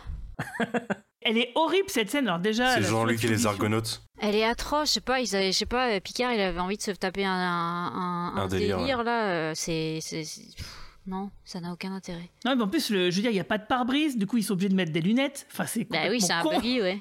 Mais moi, ça me fait penser à la scène d'intro de. Enfin, c'est pas l'intro, mais la scène de- d'intro du jeune Kirk dans le Abrams. Mais parce que pour, pour, pour Kirk, c'est, ça, ça, ça colle, tu vois, avec son. sa- son... Effectivement, Enfin, c'est un bon parallèle. Picard, on sait qu'il a été casse-cou, aventurier, tout ça, et qu'il l'est toujours un peu. Mais là, c'est juste, euh, c'est juste pour faire du buggy, quoi. Il a 10 000 ans, euh, il est en train de faire du buggy. euh, ah non, non, ça marche pas du tout. Non, puis même, je veux dire, euh, l'utilisation d'un buggy, je vois pas l'intérêt. Euh, Non, et puis alors, on en Au parle niveau de la... Prime de- Directive, c'est la merde. On Ouais, en, en plus, par- ouais, on en parle foutre, de la, de la scène de on s'échappe euh, avec la falaise, le vaisseau. Ce qui était pas utile. Non, c'est gênant, tout on est en gênant. parle pas trop. Et puis, c'était pas très bien fait en plus. hein, et- C'était dans la bande-annonce, c'était le money shot de la bande-annonce. Il en fallait Ah, un. ouais, je m'en souviens. ouais. Le buggy, c'est la là. Et puis en plus, la planète, elle est toute pourrie avec une surexposition dégueulasse bah, pour masquer le fait qu'il n'y a pas vraiment, il y a pas vraiment de- d'éléments de, décor pertinents. Enfin, Ah bah c'est le désert qui a une demi-heure du studio quoi. C'est on prend ouais. le bus en sortant de C'est marrant, que, voilà, c'est marrant que tu parles de la bande-annonce, Romain, parce que euh, j'ai vu le film il y a quelques années, mais j'avais euh, la VHS à l'époque, j'avais déjà la VHS de premier contact que j'avais pas mal saigné, et euh, j'avais totalement zappé Insurrection, et quand j'avais vu la bande-annonce du film, ça m'a totalement dit euh, ouais non, il y a peut-être que Génération qui était bien, et j'ai vu le second Star Trek. quoi. Enfin, né- euh, pas Génération, Bien euh, joué. premier contact. Bien joué, bien joué. La scène du buggy, euh, pour, pour moi, c'est peut-être la pire scène du film, hein, de, de, toute façon. Et, et je vois toujours. euh, je l'ai- reanalysé complètement sous, sous le- la lumière de ce qu'on a appris des années plus tard et ce qu'on a continué d'apprendre pendant la, la Star Trek Picard saison 1, 2, 3. Euh, je, je pense que ça fait partie de ces grands moments où euh, Patrick Stewart impose sa vision du personnage et où finalement le capitaine Picard devient Patrick Stewart définitivement. Le, Picard qu'on voit dans la saison 1 et la saison 2 de, euh, de Star Trek Picard, Pour moi, il est directement enfanté de ces scènes qu'on voit, de cette scène en particulier et de certaines de ces scènes qu'on voit dans Insurrection et dans Nemesis. Où moi, personnellement, je reconnais plus du tout le personnage. Il y, a beaucoup de fans anti-Kurtzman qui disent qu'on reconnaît plus Star Trek euh, aujourd'hui par rapport à avant. Ils ont pas tort, mais si tu es honnête, tu es obligé de voir que c'était déjà le cas à la fin de l'ère Berman. Et moi, je vous mets au défi de reconnaître Capitaine Picard dans ce film et dans cette séquence en particulier. en tout cas, pour moi, il y a cette virée en bagnole, c'est pas le seul détail euh, qui me semble pas très cohérent et proche de notre, qui, enfin, c'est que c'est trop proche de notre époque contemporaine. Euh, c'est que aussi quand euh, Picard descend sur la planète, il, dit à, à, Riker, il l'appelle Monsieur Troy. Et moi, je trouve que le coup de Monsieur ça, Troy, noté ça. le truc, de Monsieur Troy qui fait rire tout le monde parce que visiblement, quand tu te maries à cette époque, ça fait quand même marrer l'idée que tu puisses prendre le nom de ta femme dans, dans un futur éclairé. Ça, c'est complètement anachronique dans Star Trek, ça, ça n'a rien, à faire là. Ce genre de détail, c'est pas cohérent au sein de l'univers et, et ça serait, euh, par exemple, sûrement souligné euh, par les, les, gens qui détestent sans condition les nouvelles itérations de Star Trek, euh, si ça avait été fait dans Star Trek Picard saison 3, par exemple. Mais pourtant, dans Nemesis, on les a pas entendus Mais ça n'a même, ça même pas de sens avec les persos par rapport à la série, quoi. Enfin, ils ont, ils ont d'autres relations que ça, ils ont d'autres mentalités que ça, on le sait, et la phrase, elle sort de nulle part, vraiment, à part Ouais, et puis ça, ça, présage rien de bon pour la suite. Hein. En fait, c'est pas la phrase de Picard qui pose problème, c'est la réaction de Riker parce que les autres ils rigolent autour de lui. Alors déjà parce que les gens ils rigolent et sa réaction à lui quoi. C'est ça qui est bizarre. Et devrait, oui, il devrait s'appeler Monsieur Troy et puis c'est tout quoi. Enfin, je veux dire, il y a, je, je comprends pas. Euh, là, c'est vraiment euh, une blague toute pourrie euh, qui, qui C'est une blague ultra misogyne, excusez-moi. Bah oui, aussi. Non, mais une blague des années 70, 80, mais pas du tout. Euh. Je trouve que ça montre quand même qu'il y a encore une fois deux poids de mesure euh, pour certains fans de Star Trek qui râleraient contre un truc comme ça euh, aujourd'hui pour d'autres choses, mais pour ça, par contre, il n'y a pas de problème, quoi. Oui, j'en ai, vu, vu, cette semaine en commentaire euh, sur, l'article que j'ai sorti, euh, des gens qui disaient non, la fin, c'est la vraie fin de la, nouvelle génération, c'est vraiment des baises, c'est pas ça, et pas Picard ah saison 3. Soit l'excellente les, Revoyez le film. C'est le même qui parlait de viol. Euh, Peut-être, je sais plus. Hein Au secours.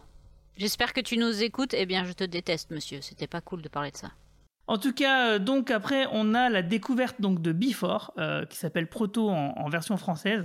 Ah, dans les sous-titres, c'est hier. Proto. C'est quoi? Dans les ah, sous-titres, hier dans les sous-titres? Oui, ça j'ai pas compris ça d'ailleurs. Hier? Bah, hier. C'est hier du coup. Yesterday quoi. Hier. Ah, Before, je trouve c'est mieux. Oui, Before c'est mieux, ouais. Et puis proto, en français, bon bah ça marche bien. Proto, le, le, personnage s'appelle Prout. Enfin, franchement, je pensais que à ça. Le mec s'appelle Prout. Ça va, Proto? ça, ça résume bien le film, quoi. Euh, ouais, donc il s'agissait d'un prototype de data qui a été mis là comme appât pour attirer l'Enterprise par Shinzon. Alors moi j'ai juste une question, c'est comment, où et quand il l'a récupéré? Et ça malheureusement on ne le saura jamais. Mais pourquoi ce plan pourri surtout? Bah oui, et en plus de ça on parle même pas de l'or quoi. C'est, enfin je veux dire il y a, c'est franchement, en termes de, de, cohérence et de, de liaison avec ce qui a précédé, euh, c'est vraiment zéro, quoi. En plus de faire redite, quoi. Mais surtout qu'après ils sont invités officiellement, quoi. Ça n'a pas de sens. Je comprends toujours pas le bait en fait. C'était juste pour que c'est justifier les scènes en buggy. C'est pour justifier que ce soit eux les plus près, peut-être quand ils les invitent, je sais pas. Non, non, c'est qu'après Proto, après Proto euh, pirate l'ordinateur, c'était ça l'idée. Ouais, il y avait ça, ah, mais, aussi le fait que, bah, à un moment donné, quand il y a le caméo de, de l'amiral Genoé et qui disent euh, oui, alors euh, il y a l'Empire romulien, ils aimeraient bien que Starfleet vienne parce que je sais pas quoi. et puis voilà, lui dit bah vous êtes, c'est vous qui êtes les plus près, et évidemment ils sont les plus près puisqu'ils sont à la frontière de la zone neutre. en effet, ça reste cohérent pour moi. Il y a d'autres choses qui le sont pas, mais cohérent. Exactement. Bah, par contre, ce qui est un peu chelou, mais heureusement, il y a quand même la Forge qui le, qui le souligne et qui le fait remarquer, c'est que Data, il transfère ses souvenirs euh, à Before. Euh, et en plus, ce qui m'a fait rire, c'est quand même, c'est que au moment de retirer le câble, il, remarque seulement un port supplémentaire qui n'était pas du tout discret dans la nuque de Before, mais il l'avait pas remarqué quand il l'a plugué. Il le remarque seulement quelques minutes plus tard quand il le déplugue. Mais bon, bref. Mais, mais ça n'inquiète pas pour autant. Je n'arrive toujours pas à croire que le capitaine ait accepté que ta mémoire soit téléchargée. Le capitaine Picard est d'accord avec l'idée que Proto a probablement été conçu avec les mêmes possibilités d'actualisation que moi. Si mes engrammes mémoriels sont intégrés sans encombre dans sa matrice positronique, il devrait avoir toutes mes capacités. Oui, et il aura aussi toutes tes données mémorielles. Et ça, ça ne te gêne pas? Je ne ressens rien, Jordi. Je suis convaincu que grâce à mes engrammes mémoriels, il sera capable de fonctionner plus comme un individu. Un individu plus comme toi, tu veux dire? Oui. Peut-être n'est-il pas fait pour se comporter comme toi. Peut-être est-il fait pour se comporter tel qu'il est. Cela se pourrait bien, mais je pense qu'il devrait avoir la possibilité d'explorer son potentiel. Hum. D'accord. C'est fait.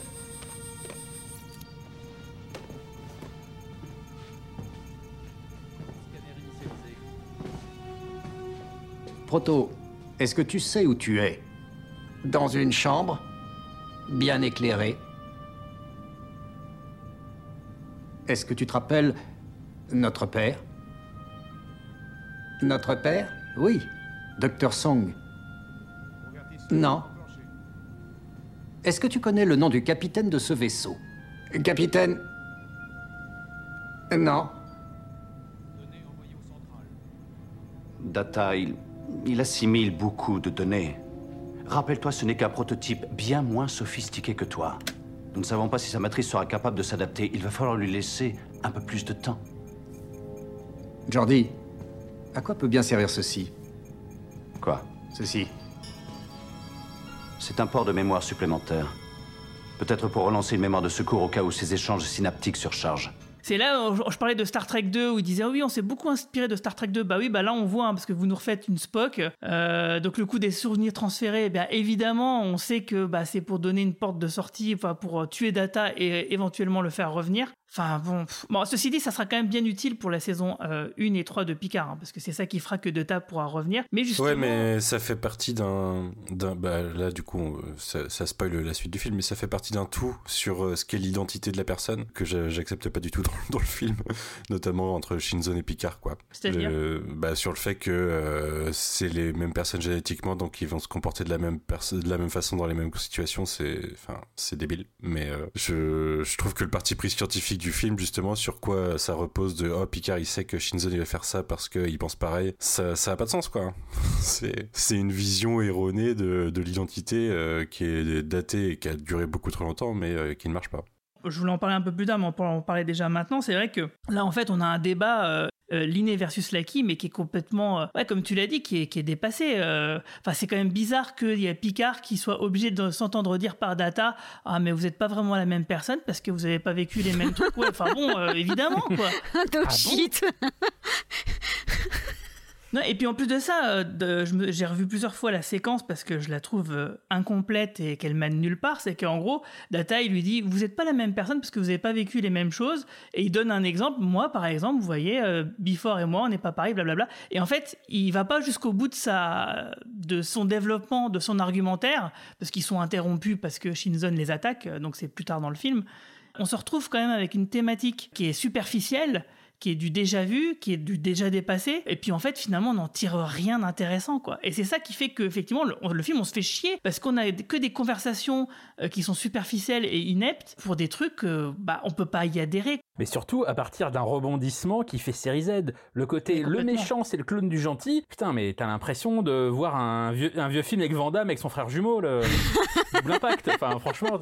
Sans les scènes d'action. Bah en fait comme je le comme je le disais dans mon introduction, euh, bon ces histoires de clonage, euh, pourquoi pas hein, C'est un peu un, grand classique de la science-fiction. Simplement à partir du moment où tu crois pas, c'est-à-dire qu'à partir du moment où finalement Tom Hardy ne, te convient pas en tant que clone de Stewart euh, et je dis bien Tom Hardy parce que c'est un super acteur à côté de ça. Hein. Mais c'est juste pour moi, quand je vois Tom Hardy, je ne vois pas Patrick Stewart. C'est-à-dire, il n'y a même pas une ressemblance. Autant je peux avoir des, ressemblances entre certains acteurs, autant, autant là, il n'y en a pas pour moi. Enfin, Tom euh, Patrick Stewart, il a un côté très shakespearien, très old school, etc. Euh, Tom Hardy, il a un côté plutôt, voilà, british, mais plutôt côté populaire, en fait, d'une certaine façon. C'est plus le mec que tu t'attends à trouver au pub à 3h du matin, se lancer dans une bagarre, quoi. Donc, euh, je sais pas, j'y croyais pas, en fait, quoi. J'y croyais pas.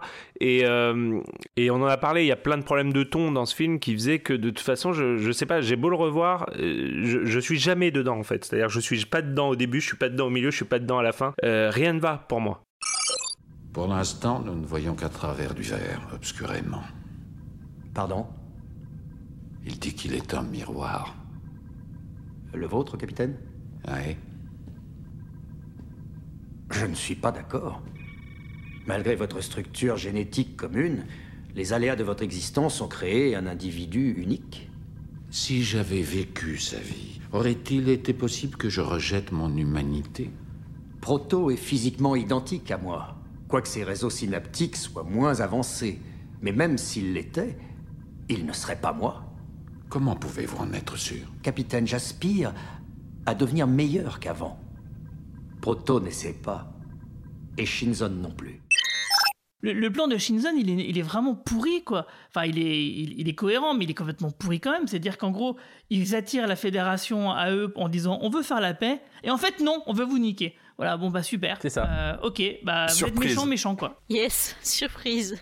Pour rester dans l'explication qui n'a aucun sens où on est là-dedans, t'as une scène un peu plus tard où justement t'as euh, Beverly qui explique pourquoi Shinzon a besoin de Picard pour euh, se sauver. Mais là aussi, l'explication scientifique n'a aucun sens. Le côté oui, il faut qu'il se transfuse ton sang et compagnie, ça, ne tient pas oui, deux, on sait pas pourquoi. deux secondes. Même un élève qui a, Parce que Picard a eu la maladie, a, eu des, a dû développer des anticorps et il a pas le temps, Shinzon. Je crois que c'est un truc comme ça oui, une dégénérescence très rapide et il va crever euh, s'il se fait pas transfuser euh, comme les oui, mais, ce, qui est, ce qui est marrant, c'est oui, que. Mais ça n'a aucun sens. Je sais pas si ça vous rappelle, ça vous rappelle pas un, film qu'on a traité il y a genre deux semaines dans lequel le méchant ils ont pas le temps, ils ont absolument besoin que ça se passe maintenant et du coup ils ont pas le temps de, de négocier avec les gentils.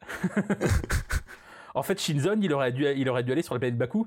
Oui, c'est vrai. Exactement. Ça aurait été plus simple. c'est clair.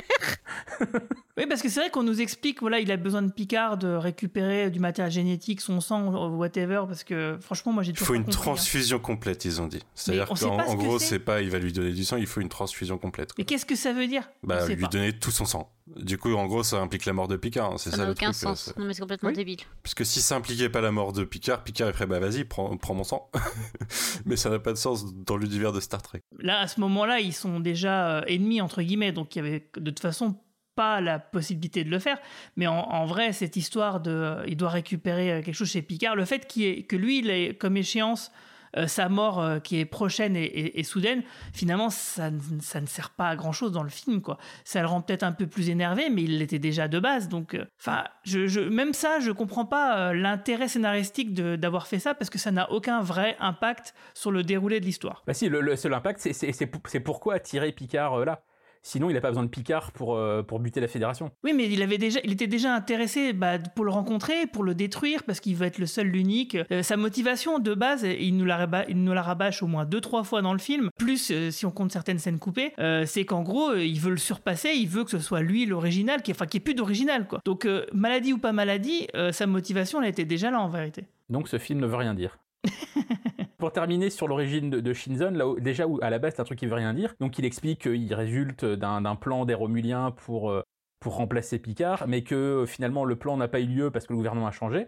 Et tu dis, mais si les Romuliens c'est des gros bâtards qu'on dit depuis le début, pourquoi ils l'ont pas buté tout de suite Shinzon qui servait plus à rien? Bah oui. Pourquoi ils l'ont gardé? Pourquoi ils l'ont envoyé sur une mine euh, Enfin, je veux dire, que, genre, ils avaient besoin d'une main d'œuvre. Enfin, ils avaient besoin de deux bras supplémentaires, vraiment. On n'a jamais trop assez d'esclaves. Mais oui, mais c'est comme Bane dans son trou, tu vois. Enfin, c'est euh, les, les, vilains, ils pourraient euh, gagner du temps en ne tuant pas les gens et ça leur éviterait de leur euh, réexploser la gueule plus tard, mais scénaristiquement, on en a besoin. C'est pour l'enjeu. Exactement. Les Romuliens, ils sont, ils sont fourbes mais je vais dire, ils sont pas débiles à ce point-là. Mais normalement, oui, ça, en fait, euh, on, sait qu'ils sont pragmatiques. On en a vu des Romuliens, ils, désobéissent, ils se font flinguer, c'est réglé. Euh, voilà, euh, ils éliminent la branche faible, c'est le principe des Romuliens. Et surtout qu'ils ont un côté espion qui est très très marqué, comme un peu les Cardassiens. Et donc, du coup, tout ce qui est susceptible d'être une fuite potentiel, euh, et bah il l'élimine. Ouais. Mais moi en fait c'est enfin c'est pas cohérent depuis le début du film. On en parlait tout à l'heure. Pour moi les Romuliens ils auraient exterminé les Rayman en fait. Il y a, y a, aucun doute sur le fait qu'ils auraient exterminé la partie faible de leur espèce et de leur de leur lignée quoi. Ah, ils sont charmants. Enfin, je sais pas ce que vous en pensez. Moi, dans, dans le Star Trek avant Nemesis, pour moi, ça aurait été logique qu'ils les, qu'ils les éliminent. Ouais, c'est, c'est pas faux. Il y a... Enfin, je, je, sais, pas trop, parce que de toute façon, vu qu'ils l'ont pas développé, ce truc-là, et qu'ils qui pop de nulle part, bah, tu peux tout faire avec en fait. Ouais, moi je suis, je suis moins d'accord que Manu. Pour moi, pour eux, les Raymans, c'est un peu comme les Jemadar pour le, pour le Dominion, c'est la chair à canon. Ça, les... Mais euh, donc ça, ça m'embête pas trop, mais c'est vraiment pourquoi, pourquoi garder Shinzon en vie, qui est un gamin de, de, de 11 ans, euh, qui sert à rien, quoi. Enfin, c'est... Bref, il a rien qui marche. Ouais, et puis euh, le, le, fait que ouais, il devienne un leader parce que voilà, il est comme Picard, mais putain, mais il a tellement pas vécu la même vie. Je veux dire, comment c'est possible, quoi? Enfin, comment il peut avoir euh, acquis des compétences euh, Bon, après, tu me diras, peut-être qu'ils l'ont entraîné exprès. euh, avec des données qu'ils ont sur Picard pour qu'il devienne comme ça, sans doute, mais comme ça, c'est pas du tout expliqué. Parce qu'en fait, finalement, le flashback qu'on a de lui qui dure que euh, 30 secondes, un petit peu en voix off, bah, c'est peut-être ça qu'il aurait fallu développer pour justement nous expliquer qu'est-ce qu'il a vécu, comment il l'a vécu. Mais parce que le film a pas le temps. Et il faudrait aussi qu'ils nous expliquent pourquoi euh, t'as aussi un escalier géant en plein milieu d'un vaisseau spatial.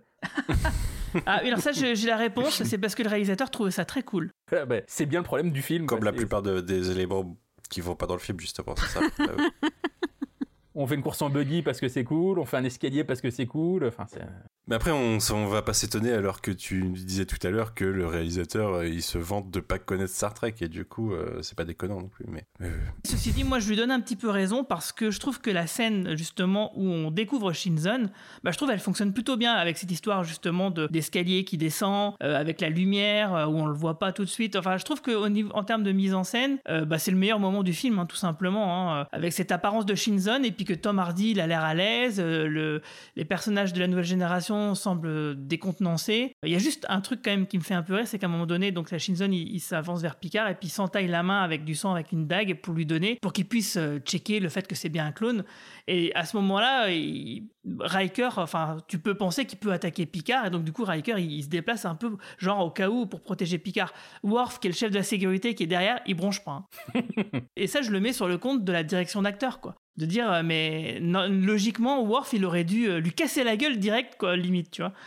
Et euh, enfin, il aurait dû bouger, et là, il ne bouge pas. Dans cette séquence, t'as un autre problème, c'est le début de cette sous-intrigue ultra creepy et ultra Ah, dégueulasse avec, euh, avec Diana, où il est là, est-ce que je peux vous toucher les cheveux, etc. Et voilà, c'est- c'est- vu, quand on sait ce qui va se passer par la suite, euh, je- je- cette scène-là, bah, c'est c'est le début des emmerdes, quoi. Enfin, c'est... euh, autant que Crusher brille encore par son absence parce qu'ils savent pas comment l'utiliser. Mais Diana, l'utilisation, enfin, c'est la pire utilisation jamais en fait qu'ils font dans ce film. J'avais envie de casser la télé, littéralement. C'est pas la mienne, donc je l'ai pas fait. Ce qui est terrible, c'est que je, pense qu'à l'époque, quand on, enfin pour ceux qui l'ont vu au cinéma, je sais pas toi euh, Marina, mais j'ai l'impression qu'on on, on- on s'en est pas aperçu de ça. Non, mais à l'époque, c'est le genre de scène insupportable qu'on voyait dans les années euh, 70-80. On savait pas trop quoi faire des personnages féminins, donc c'était toujours la victime, il y avait toujours une scène de sexe. On savait pas trop euh, ce que- ce qu'elle faisait là, on la mettait dans des, vêtements sexy. C'était euh, forcément le méchant était attiré par euh, la gentille et voulait la séduire. Maintenant, c'est le genre de scène insupportable. Un personnage féminin ne doit pas être réduit à ça. Et moi, oui, effectivement, quand j'ai vu ça dans les années en 2002, je me suis dit ah oui, on lui donne, on lui donne du temps d'antenne. Mais en fait, maintenant, maintenant, je suis juste outrée et je me dis non. Enfin, c'est insupportable. Ah, alors c'est marrant parce que moi, euh, euh, ouais. dès, dès la, première, le- la première vision, j'ai pas aimé du tout. Bah, la façon dont c'est fait en plus, c'est Bah dégueulasse. oui, c'est c'est- déjà c'est dégueulasse. ça, Enfin, je veux dire, c'est- c'est c'est gratuit quoi. Et surtout que bah ça me ça me rappelait que mais il- le personnage là, il a déjà subi ça dans la série plusieurs fois. Euh, genre euh, la nana, euh, elle est forcément comme elle est jolie, c'est forcément la convoitise euh, de, des, des connards. Et Ouais. enfin, je veux dire, c'est bon quoi. Euh, Enfin, on l'a arrêtez. Et en plus de ça, j'ai trouvé qu'il y avait un grand manque, c'est parce que du coup, Shinzon, il montre qu'il connaît bien l'équipage de l'Enterprise, et ça aurait été intéressant qu'il cherche à les manipuler pour les monter l'un contre l'autre, par exemple. Tu vois, j'aurais trouvé que c'était un pitch qui aurait été un peu plus intéressant et de voir bon, que c'était pas possible, peut-être, tu vois. Mais en tout cas, qu'il essaye. Euh, et parce que là, euh, qu'est-ce qu'il fait exactement dans tout le film? Il discute avec Picard, il lui fait style on veut la paix, ils, dînent ensemble, etc. Il viole Diana euh, par télépathie. Et encore, il y a une scène coupée, hein. Donc il le fait deux fois, euh, et donc la deuxième fois a été coupée. Donc c'est vraiment, euh, enfin, je sais pas, euh, il savait pas quoi faire. Il- ok, le clone de Picard, machin, mais finalement, ça, c'est pas intéressant, quoi. C'est pas intéressant et c'est nul tout ce qui en est fait. Non, et puis en plus, il y a ça déjà, c'est deux scènes absolument atroces. Mais c'est derrière Picard qui, euh, qui dit non, mais pour le bien, pour le bien de tous, euh, tu peux, tu peux, tu peux bien encore une subir une euh, de scènes comme ça, quoi. Et moi, je suis là. Euh, what? Quoi? Ouais, non, c'est c'est out of character. C'est. Mais c'est. euh, désolé pour les auditeurs, vous aurez compris qu'on a à peu près lâché le Le déroulé. hein. Mais euh, mais c'est marrant parce que moi le le. Enfin, je blâme Rick Berman aussi parce qu'il a il aurait dû je sais pas il aurait dû garder les rênes un minimum. Euh, Je sais pas comment s'est passé la prod. Un roman, tu sais peut-être mieux Ah, mais visiblement, Rick Berman, lui, était ravi hein, de ce qui se passait. Il était très content du film. Ah Ouais, bon il avait l'air d'être très content du film. Mais par contre, J- Jonathan Frakes et, et les membres du casting, eux, étaient euh, pas très contents du traitement qui était fait à leur personnage. hein. Les acteurs étaient dégoûtés. Déjà, ils étaient dégoûtés que ce soit pas l'un des leurs qui réalise le film. En gros, tout le monde voulait que ce soit euh, LeVar Burton qui récupère la réalisation après Jonathan Frakes. Au-delà des personnages, moi, ce qui me gêne, c'est que ça, enfin, il y a des occasions manquées vis-à-vis de Star Trek et de ce que aurait pu représenter le film, parce que pour moi, j'y vois un, clair miroir avec euh, l'évolution avec les Klingons pendant l'ère des films de la première génération. Et là, on a, enfin pour moi, l'occasion la, plus moquée, c'est la vraie tentative de paix avec les Romuliens en fait. Le fait que les Romuliens soient pas là pour essayer, parce que dans le dialogue de Picard, quand euh, quand il lui dit, il lui dit qu'en fait, s'il est vraiment là pour faire la paix, bah Picard sera là. Il y avait cette, euh, ce, miroir et cette opposition à Kirk qui, avait cet esprit militaire et euh, la vengeance personnelle vis-à-vis de la mort de son fils. Et là, on pouvait avoir Picard qui avait un clone de lui en face, mais qui joue le jeu et qui réussisse à, amener la paix avec les Romuliens. Et je trouve que du point de vue de où ou, euh, à faire basculer, aller dans la guerre. Je trouve que du point de vue de la franchise, il y a une occasion manquée sur, euh, sur les Romuliens qui sont quand même très importants dans la franchise. Je trouve que là, ça gâche à la fois la conclusion des personnages, mais la, conclusion pendant longtemps des Romuliens est assez catastrophique. Et c'est pour ça que je trouve qu'il y a ce que fait la saison 1 de Picard, euh, je trouve que c'est plus intéressant, du coup, malgré les écueils de cette saison dont on a déjà beaucoup parlé. Ah bah clairement, ça venait essayer de sauver les pots cassés. Hein. Et, même ce qu'a fait J.J. Abrams dans son film euh, après, où il, reprend les Romuliens pour en faire les vilains, mais en détruisant leur planète. Il y a beaucoup de choses qui partent du film de 2009, hein, en, réalité, pour Picard et pour le reste de l'univers. Et ouais, ça, c'est vraiment, c'était vraiment un coup intéressant à jouer. Peu importe ce qu'on peut penser de, des films de J.J. Abrams, mais en tout cas, il y a des sacrées bonnes idées euh, qui, ont, bah, qui se sont bien déroulées par la suite, quoi. Je me dis que peut-être Berman était content parce qu'il espérait que ça relance la franchise et que ça rapporte de l'argent, le côté action, tout ça. Mais je sais pas, j'ai l'impression qu'il y a une, petite trahison de mon point de vue. Bah pour Berman était tellement content du film qu'à l'époque il disait, et c'est pas des conneries, il pensait que Brent Spiner allait être nommé aux Oscars. Mais non. pour, sa double performance Data Proto. Oh la vache. Ah il avait des œillères euh, assez gigantesques quoi. Ah mais je, je, je pense qu'il avait pas dû aller au cinéma depuis 15 ans. Euh, c'est pas Il voyait pas ce qui se passait en, en dehors du studio. Euh, non non mais je pense qu'il croyait vraiment dans le film. Le côté, on a le scénariste de Gladiator, euh, le mec qui est nommé aux Oscars et tout, euh, il, il, croyait vraiment dans le film. C'était un truc qui était ultra ambitieux. Et voilà, et puis c'est ce que je disais au départ, que quand ils l'ont sorti en salle, bah, personne n'est venu parce que tout le monde s'en foutait. Ouais, enfin c'est vraiment bizarre, hein, parce que moi je reviens sur ces histoires de, de thématiques euh, qui, qui va pas, c'est que effectivement ils ont quand même il y a Data qui a un reflet de lui-même, il y a Picard qui en a un aussi, mais surtout ce qui était intéressant finalement, Picard on s'en fout, ce qui nous intéresse c'est finalement Data et sa quête d'humanité, et qui du coup justement avait une occasion de, traiter ça correctement, et en dehors du fait que bah il y a des scènes coupées qui auraient pu être intéressantes, bah ouais, je veux dire, on, on s'intéresse pas vraiment à sa mort en fait. Euh, c'est-à-dire qu'elle est là, elle marche plutôt bien, mais sans non plus euh, casser quoi que ce soit. Enfin, mais on passe à côté parce que on, se pose pas la question est-ce que c'était un acte logique de programmation d'un Android ou est-ce que euh, c'est vraiment une, action de libre arbitre total où Data est allé au-delà de sa programmation euh, et qui rendrait justement sa mort du coup symboliquement qui le rendrait humain? Et c'est ça que je trouve que le film gâche complètement parce que on, on, se pose pas du tout ce genre de questions, on s'en fout quoi. On met ça sous le tapis et il y a que la saison 1 de Picard finalement qui rattrape un peu les pots cassés, comme tu disais Manu tout à l'heure, et qui en fait quelque chose de, cette mort. Et cette émotion-là, c'est cet intérêt, mais quitte à vouloir euh, copier Star Trek 2, où là il y avait vraiment l'émotion dans la mort de Spock, etc., dans sa relation à l'équipage, et ben là, ils, avaient complètement foré le truc. Donc du coup, si c'était pour prendre des, euh, des scénaristes et réalisateurs qui n'y connaissent rien à Star Trek, mais pour refaire un truc euh, qui a déjà été fait et en essayant d'apporter du neuf, bah c'est complètement raté quand même.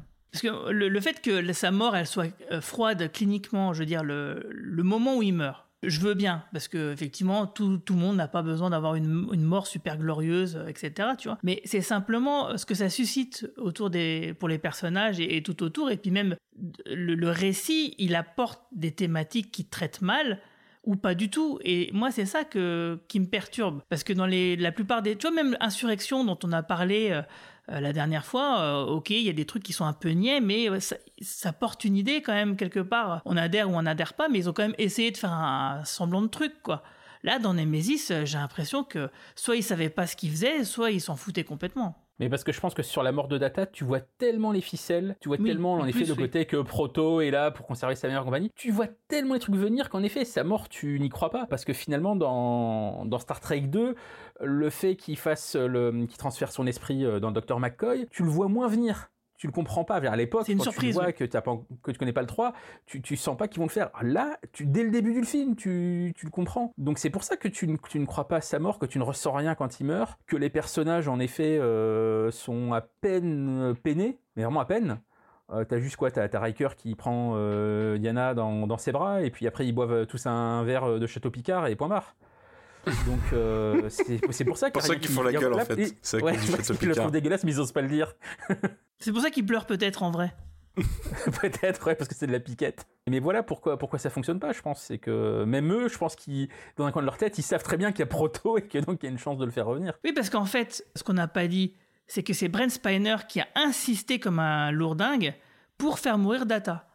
Il voulait se la jouer Nimoy en fait. Donc il voulait quitter la franchise pour une raison euh, pragmatique qui est euh, je suis trop vieux pour jouer un Android qui est pas censé vieillir. Même si on avait quand même intégré, euh, je crois que c'est dans la saison 7 de la nouvelle génération, qui pouvait éventuellement peut-être vieillir, parce qu'à un moment donné, il rencontre un androïde qui croit être la femme de son créateur, donc comme sa mère quelque part, et qui a un androïde en fait finalement qui a vieilli et qui ignore qui est un androïde. Donc il y avait cette possibilité là, mais bref, peu importe. Brent Spiner, lui, il considérait qu'il était trop vieux pour jouer un android, pour jouer Data. Donc c'est lui Donc qui a oui, euh, Marie-Paul, le, le créateur de Data, s'était fait une sex doll, ouais. C'est ça que tu te demandes. euh, Attends, attends, en attends, répétez, j'étais en train de lire un truc, répétez là. Je disais que oui, le créateur de Data s'était fait une- un, un robot sexuel. Ouais, je- ça, on, on sait pas. On peut, on peut le supposer, mais on n'en sait rien. Mais en tout cas, euh, de co- de quoi, voilà, il y avait cette possibilité et euh, Brent Spiner donc a, a participé à l'écriture de l'histoire avec euh, Rick Berman et John Logan qui a rédigé le scénario. Euh, mais donc du coup, la mort de Data vient de Brent Spiner, quoi. Et du coup, on, on refait forcément le parallèle avec Leonard Nimoy qui voulait euh, la mort de Spock euh, dans Star Trek 2, quoi. Donc, euh, mais bon, euh, oui, c'est. Faut arrêter puis- de donner la voix à certains acteurs, je suis désolée. hein, mais... bah, c'est c'est ce que je suis en train de me dire parce que la scène de Buggy au début, c'est Patrick Stewart qui l'a demandé, par exemple. Donc, euh, Il faut qu'ils arrêtent de Ah, vouloir écrire des, des scénarios, quoi. C'est C'est un métier, les gars, hein, je suis désolée. Ouais. hein. c'est clair. Brent Spiner était pote avec John Logan, c'est lui qui l'a amené sur le projet, et ils sont toujours potes, c'est pour ça que donc euh, Brent Spiner est co-scénariste, ils sont toujours potes euh, ensemble, puisque euh, Logan, c'est lui qui a fait la série Penny Dreadful, et dans la deuxième série, Penny Dreadful City of Angels, qui se passe aux États-Unis, tu as Brent Spiner qui joue le shérif euh, de Los Angeles. Donc c'est parce qu'ils sont potes, en fait, euh, Brent Spiner lui dit, bah écoute, moi je veux m'écrire des super scènes, je veux avoir un double rôle, je veux avoir un Oscar et compagnie, viens écrire le scénario pour moi, ça s'est passé comme ça, grosso modo. Enfin, ceci dit, il y a quand même une scène que moi j'aime vraiment bien dans le film. Euh, c'est après que Before ait euh, piraté l'Enterprise. euh, euh, c'est que du coup, il y a Data qui prend sa place, euh, qui euh, auprès de Shinzon qui se fait passer pour Before. Et du coup, quand Picard se fait kidnapper, hop, tous les deux ils réussissent à se barrer comme ça. Et donc suite à ça, Data va euh, désactiver Before. Et euh, c'est une petite scène qui est très courte, mais ils sont face à face l'un de l'autre. Et puis il y a Before qui comprend pas euh, ce qui lui arrive en fait. Et puis Data euh, qui le désactive. euh, presque froidement quoi. Et, euh, et j'ai trouvé ça que c'était une bonne scène. Elle, elle dure pas longtemps, mais euh, je, voilà, c'est une scène, cette scène-là, je la, je la sauve du film quoi. Mon frère, je ne peux pas bouger. Non.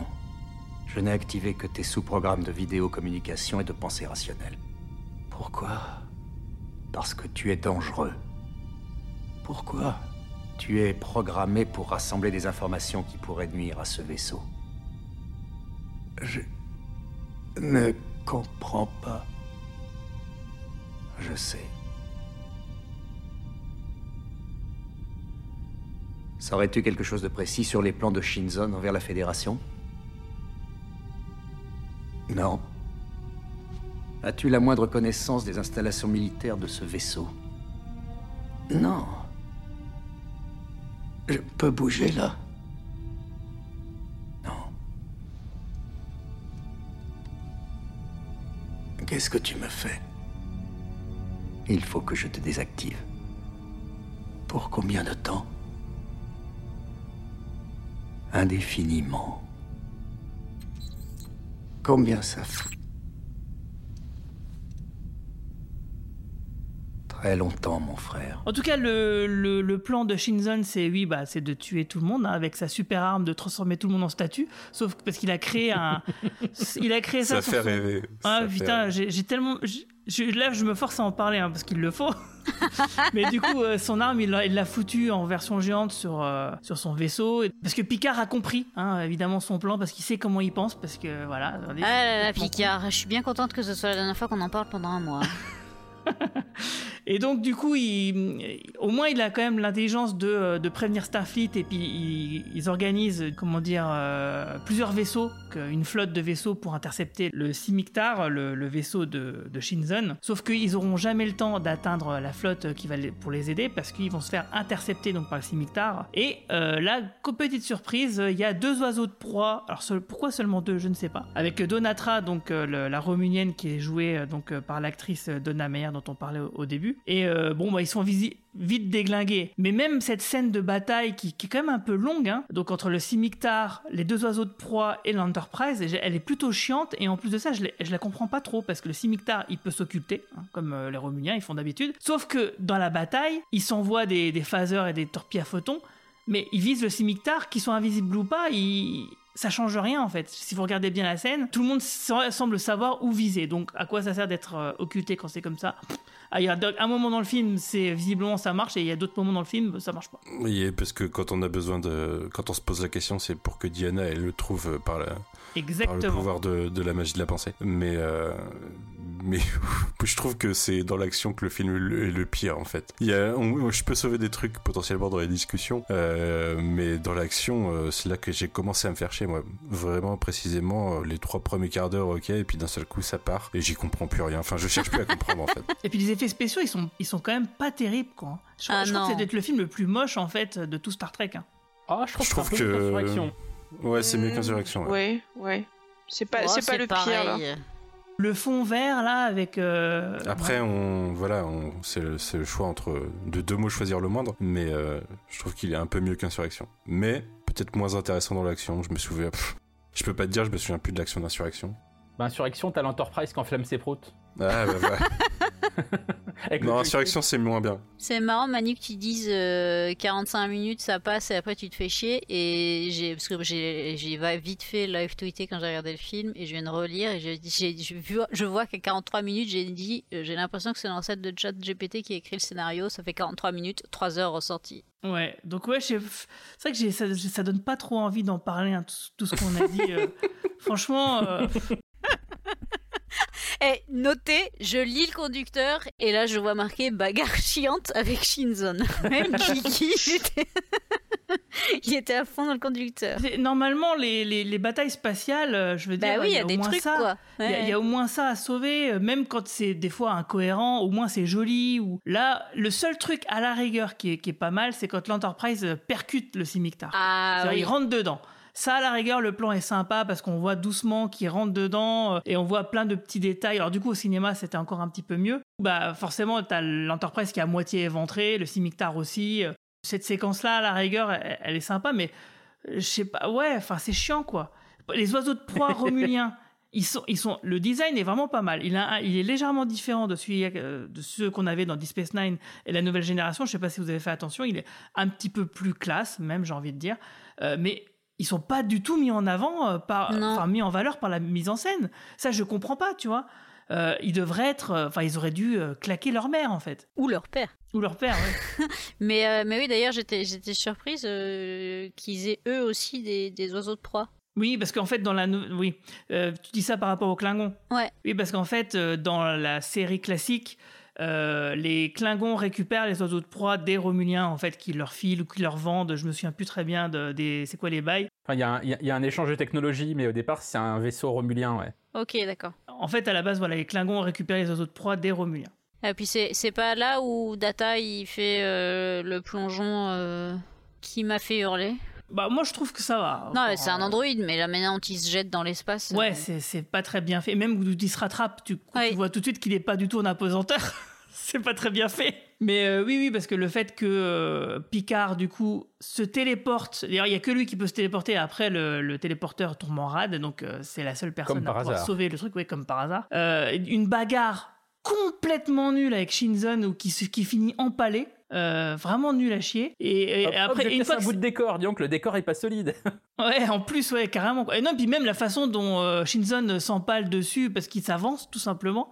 Enfin, c'est complètement nul, quoi. Et une fois que c'est fait, bah Picard il oublie de détruire le truc tu sais qui va de, la chose pour laquelle il était venu. Tu sais il attend euh, comme ça puis tout d'un coup il voit Data arriver et puis tu vois, il réagit au bout de 5 secondes quand tu dis non mais attends euh, quand même ok le mec il est mort mais t'es venu pour faire un truc en particulier. Et là euh, il te reste que quelques secondes pour sauver ton équipage. Enfin bref.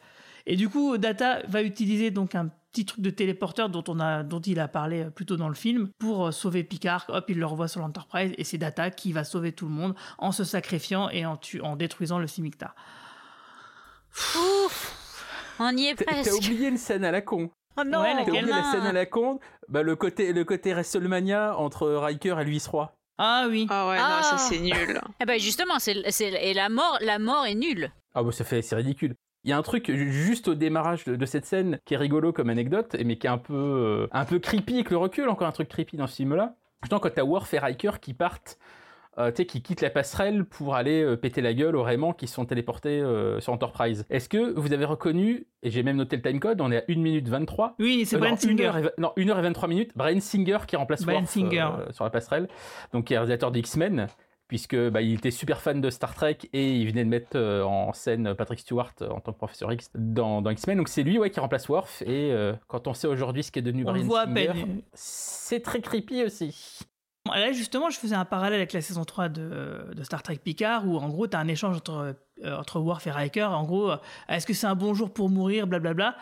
Bon, bah là, euh, tu as zéro émotion, zéro intérêt entre l'échange entre Worf et Riker, qui t'as l'impression que c'est du pilotage automatique, alors que dans la saison 3 de Picard, quasiment les mêmes mots, bah, c'était mis en scène, joué différemment, et ouais, c'est là, ça, ça portait quelque chose, quoi. Ce qui est drôle, c'est que t'as les Raymond qui se fritent euh, avec euh, l'équipage de l'Enterprise et, euh, et, Riker il voit le vice-roi qui se barre dans une espèce de toboggan et puis il le suit. C'est complètement vraiment ridicule quoi. Et puis bien sûr du coup bah il sauve, enfin je veux dire il se venge, il venge Troy en, tuant le, vice-roi quoi. Non, bon en état de légitime défense parce que dans le script à la base visiblement il devait sortir une punchline avant de le tuer, mais Jonathan Frakes s'y est opposé en disant non il faut pas qu'il prenne plaisir à, à, le tuer même si c'est pour se venger euh, il faut que ce soit quand même en état de légitime défense. Euh, voilà, faut quand même, il y a des limites, quoi.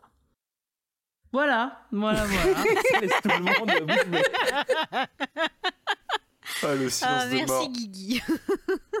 il y a quand même un truc qui, enfin, moi ça m'embête quand même, c'est que dans ce film-là, il y a plein de scènes coupées qui, si elles étaient dans le film, je suis sûr, ferait euh, voilà passer un peu plus la pommade. Par exemple, il y a, y a, une scène coupée qui est plutôt cool entre Crusher et Picard tout à la fin quand tout est réglé, tout va bien, etc. Où on l'a, enfin ils se font un Skype en gros et euh, elle, explique voilà sa nouvelle carrière de médecin, euh, de ce qu'elle va faire euh, chez Starfleet, etc. Enfin, il y, a un vrai échange parce que voilà des moments entre Crusher et Picard, surtout quand on voit ce qui arrive dans la saison 3 de Picard après. Enfin voilà, qui, qui manque. C'est dommage de ne pas avoir vu ces scènes-là dans le film. Et de la même manière, la toute dernière scène qui est coupée, qui se passe après le fameux, la fameuse scène où la, vraie scène finale du, du, film, où Picard se rend compte que Before a peut-être quand même les souvenirs de Data, euh, c'est qu'il accueille son son nouveau numéro 1. Et donc, euh, avant de faire ça, c'est Riker qui briefe le gars et lui dit Bon, bah voilà, vous êtes le nouveau numéro 1, le nouveau commandeur de l'Enterprise. Alors, il lui dit Alors, euh, Picard, c'est un gars vachement joyeux, vachement proche de ses, de ses collaborateurs, surtout si si vous le rencontrez maintenant, il adore qu'on l'appelle Jean-Luc. Enfin, il lui, il lui dit tout ce qu'il faut pas faire. Et du coup, le mec, euh, il arrive, il, ouais, il fait salut Jean-Luc et tout. Puis du coup, Picard, il le regarde d'un air mauvais, euh, genre, mais ça va, oui? Et puis, euh, t'as Riker qui, qui est à les portes de l'ascenseur qui se ferme et tu vois, il est mort de rire, quoi. Et voilà, c'est un, petit truc marrant, quoi. C'est dommage qu'il n'y ait pas eu ça. Et aussi, t'as aussi un petit clin d'œil avec, je crois qu'il y a une ceinture de sécurité sur le, le siège du capitaine, qui est une référence à ce qu'à un moment, ce que le capitaine Archer dit dans un épisode de Star Trek Enterprise, euh, comme quoi euh, il faudrait avoir des ceintures de sécurité. Ça prend deux siècles, hein, euh, mais ça arrive. Donc si, vous êtes patient, faut être la demande à Starfleet, ça met deux siècles à arriver, quoi. Enfin voilà, quoi. Donc, mais il y a quand même aussi un truc qu'il faut dire, et, ça, Romain, tu nous en avais déjà parlé dans des podcasts précédents. Tu nous avais expliqué qu'en fait, ce film-là aurait dû avoir une suite, qui aurait pu éventuellement déboucher sur un super Star Trek. J'avais lu en effet des choses où ils avaient raconté que l'idée c'était que ça ne soit pas vraiment le dernier film euh, Star Trek, mais que ça soit le début d'une trilogie finale. Ah, une trilogie, c'est ça, ça, que, oui. ça avait, que ça avait été conçu. Euh, et en effet, où les films suivants auraient été un espèce de méga crossover avec euh, euh, bah, les personnages de Deep Space Nine, de Voyager, euh, etc. C'était un peu ça l'ambition. Donc c'est pour ça que je disais tout à l'heure que Rick Berman y croyait. Il y avait vraiment l'idée que c'était, ok, Insurrection, c'était un petit film, mais là, on va, ça y est, on va y aller à fond avec le, le résultat qu'on sait. Et même John Logan avait disait qu'il avait un plan aussi pour les films suivants. Enfin, bref, il y avait toute une ambition, mais on on ne sait pas vraiment au final ce qu'ils auraient fait dans, le détail. Mais je pense qu'on s'en fout. ça aurait été du même acabit que celui-là. Je pense que honnêtement, on peut, on peut s'en passer. Petit détail rigolo, c'est sur le. Tu parles de, de la, parlé de la scène coupée avec le, le personnage du nouveau numéro 1 de Picard. Euh, c'est l'acteur qui joue euh, ce numéro 1. C'est Steven Culp, euh, qu'on a vu en fait juste après finalement dans Enterprise où il joue le commandant des Mako. Les Mako, c'était euh, les espèces de, de commandos de sécurité euh, dont se dote euh, l'Enterprise euh, d'Archer dans les saisons 3 et 4. Et puis on le connaît aussi parce que c'est lui le mari de Brivant de Camp dans les premières saisons de Desperate Housewives. Et c'est le fils de Robert Culp, qui est un acteur de série des années 60, notamment Les Espions, qui est assez connu. Donc c'est rigolo qu'ils aient pris cet acteur-là à l'époque. Il a joué dans Jag aussi, la série de Belisario euh, qui est un, Qui était un peu nul. un peu nul, ouais, c'est ça. c'est à cause de cette série qu'à NCS, donc euh, pas Ouais, merci, mon dieu, mon dieu, ça fait 20 ans que ça dure cette série. Et Ah, Steven. Culp était dans Jag. Et franchement, c'était une série insupportable, sexiste, rétrograde. C'était les, les avocats de l'armée. Et euh, le, mec, je- il avait Non, mais je- j'essaie de me souvenir quel acteur j'aimais bien pour que je m'oblige à le regarder. le mec avait un trauma euh, lié à le- il s'était craché à bord d'un avion et puis il y avait son papa aussi il avait plein d'histoires. Il avait toujours raison il faut Ah savoir un truc c'est que il, il pouvait euh, affronter n'importe qui au tribunal il avait toujours raison il gagnait tout. Les femmes avaient toujours tort les femmes n'avaient rien à faire dans l'armée. Enfin c'était Ouais, et, et Jack n'a rien à faire dans ce podcast. Donc, Non, mais on va passer directement Non, mais c'est insupportable on le dit on le dit pour dire que c'est insupportable Euh, alors du coup, conclusion. Est-ce que la saison 3 de Picard est une meilleure fin que Mes- Nemesis, selon vous? C'est trop facile, Guigui. Oui, ouais franchement oui oui oui Ouais, on est, on est d'accord. sans aucun doute. Ouais, ouais, bah, ce- concernant les persos, il y a, y a de l'émotion, il y a, y a des évolutions, il y a, y a- pas que de l'action bête. Oui, et puis on, on se retrouve quand même avec une évolution qui euh, enfin, qui me semble, euh, comment dire, un cheminement, un aboutissement qui me semble cohérent avec ce qu'étaient les personnages à, la base, quoi. Euh, oui, Riker et Troy, bah, ils sont toujours amoureux. Picard devient plus chaleureux et plus humain. Il a un fils, il a une famille. Data devient humain. Euh, La Forge, lui aussi, il a une famille, ce qui était quand même compliqué pour lui euh, dans, enfin, le personnage comme il était traité dans la nouvelle génération, parce que visiblement c'est un gars qui avait quand même des problèmes avec euh, bah, avec les meufs, quoi. Et euh, Worf, bah, il a trouvé la paix intérieure. En plus, il n'y a pas de caméo de Wesley, donc c'est une meilleure fin. Ouais, c'est vrai.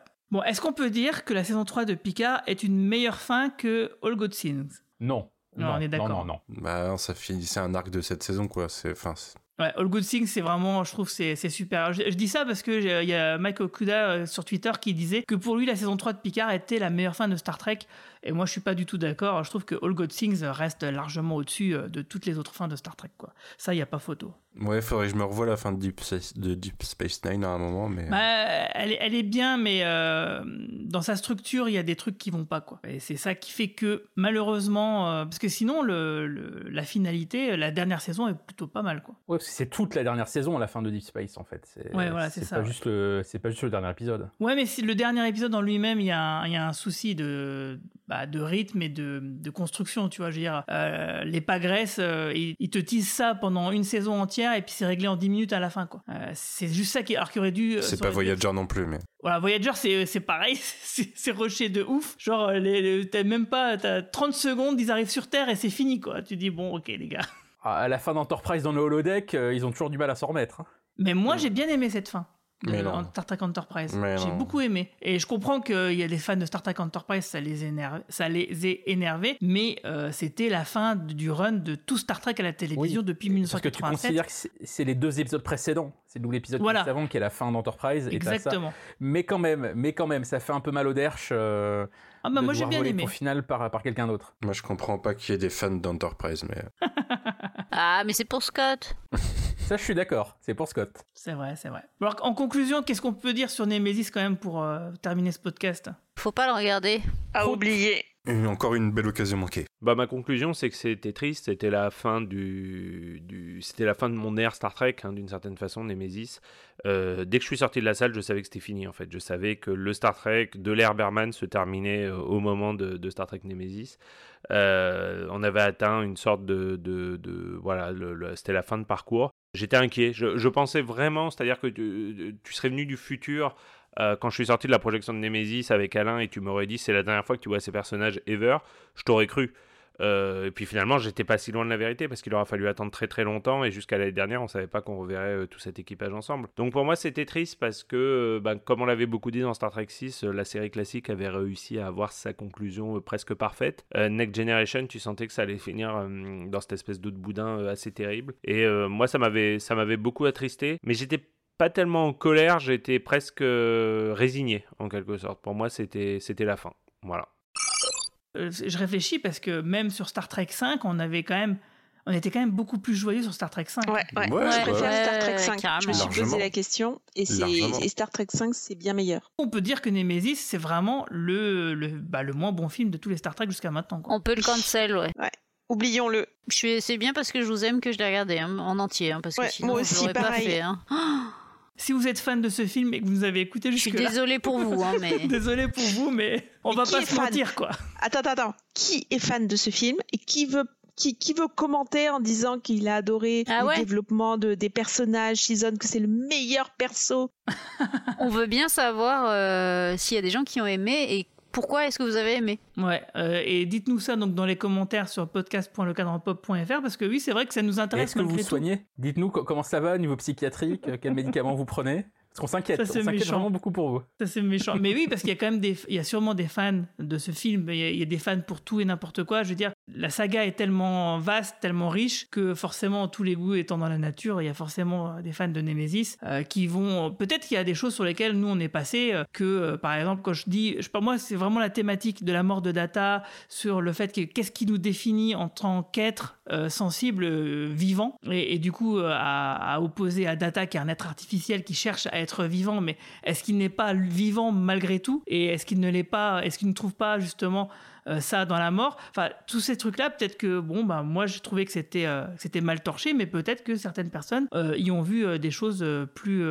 enfin, ils ont qu'à aller voir Measure of a Man et puis c'est réglé. Mais tu sais, ce qui, ce, qui, nous définit comme être sensible, c'est le fait de détester Nemesis. ok. Bon, bah je crois qu'on va s'arrêter là. C'est déjà bah, pas mal. Et on va se retrouver donc le, pour le samedi 17 juin pour la saison 2 de Strange New Worlds où je pense qu'on sera un peu plus joyeux hein, en tout cas. Et euh, avant de terminer ce podcast, eh ben, on va faire un petit point euh, promo ou reco. Donc euh, bah Manu, est-ce que tu as des choses à recommander ou à promouvoir?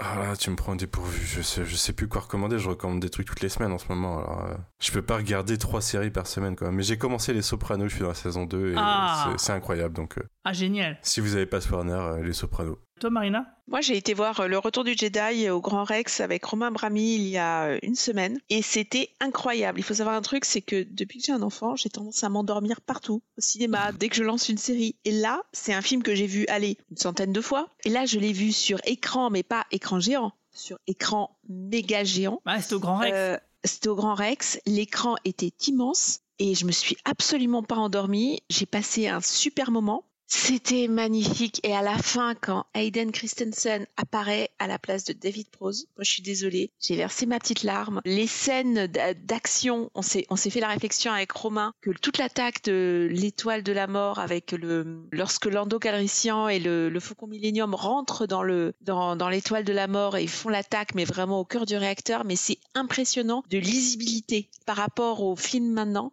voilà, c'était euh, c'était extraordinaire. En plus, bon, on a failli rencontrer euh, Papy Geek, mais ça, ça s'est pas fait. Euh, il est parti précipitamment. on a vu par contre Patrice Giraud. On a pris un petit selfie avec lui et je me suis fait choper. Il y avait bah, des, des, journalistes qui étaient en train de demander leur avis à des gens qui passaient. Et bah voilà, moi j'ai donné mon avis.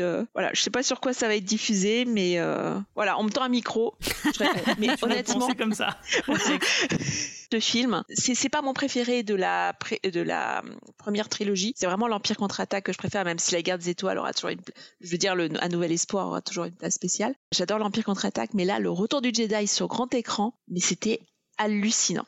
Donc voilà. Ouais, donc Papy Geek, euh, qui est David, euh, qu'on a déjà reçu plusieurs fois et qu'on recevra encore, je pense, euh, prochainement. Et toi, Roman Nugita Alors moi j'ai une promo et une reco. Euh, la promo, euh, c'est que je suis allé parler de Star Trek ailleurs que sur le Quadrant Pop dans un autre Ah. podcast. Je suis désolé. Et oui, je vous ai fait une, une infidélité. Je suis allé parler du euh, de Star Trek le film dans le podcast Soyez sympa rembobiné, le podcast de Jérôme Vibon et Sylvain Perret, qui est un podcast qui est dédié à l'histoire du format physique. C'est-à-dire qu'à chaque fois on parle d'un film en fonction de ses différentes éditions VHS, DVD, Blu-ray, etc. et des bonus euh, qui parlent de ces films-là. Je trouve que c'est une façon super originale de parler des, films. Euh, et Jérôme et Sylvain euh, travaillent tous les deux sur des documentaires de bonus DVD, donc ils savent très bien de, quoi ils parlent. Et donc bah, ils m'ont invité à parler de Star Trek le film, puisqu'il est sorti, comme vous le savez, il y a pas très longtemps en Blu-ray HDR 4K, euh, bref en super version. Et voilà, vous pouvez entendre ça sur les plateformes de podcast depuis le début du mois de mai.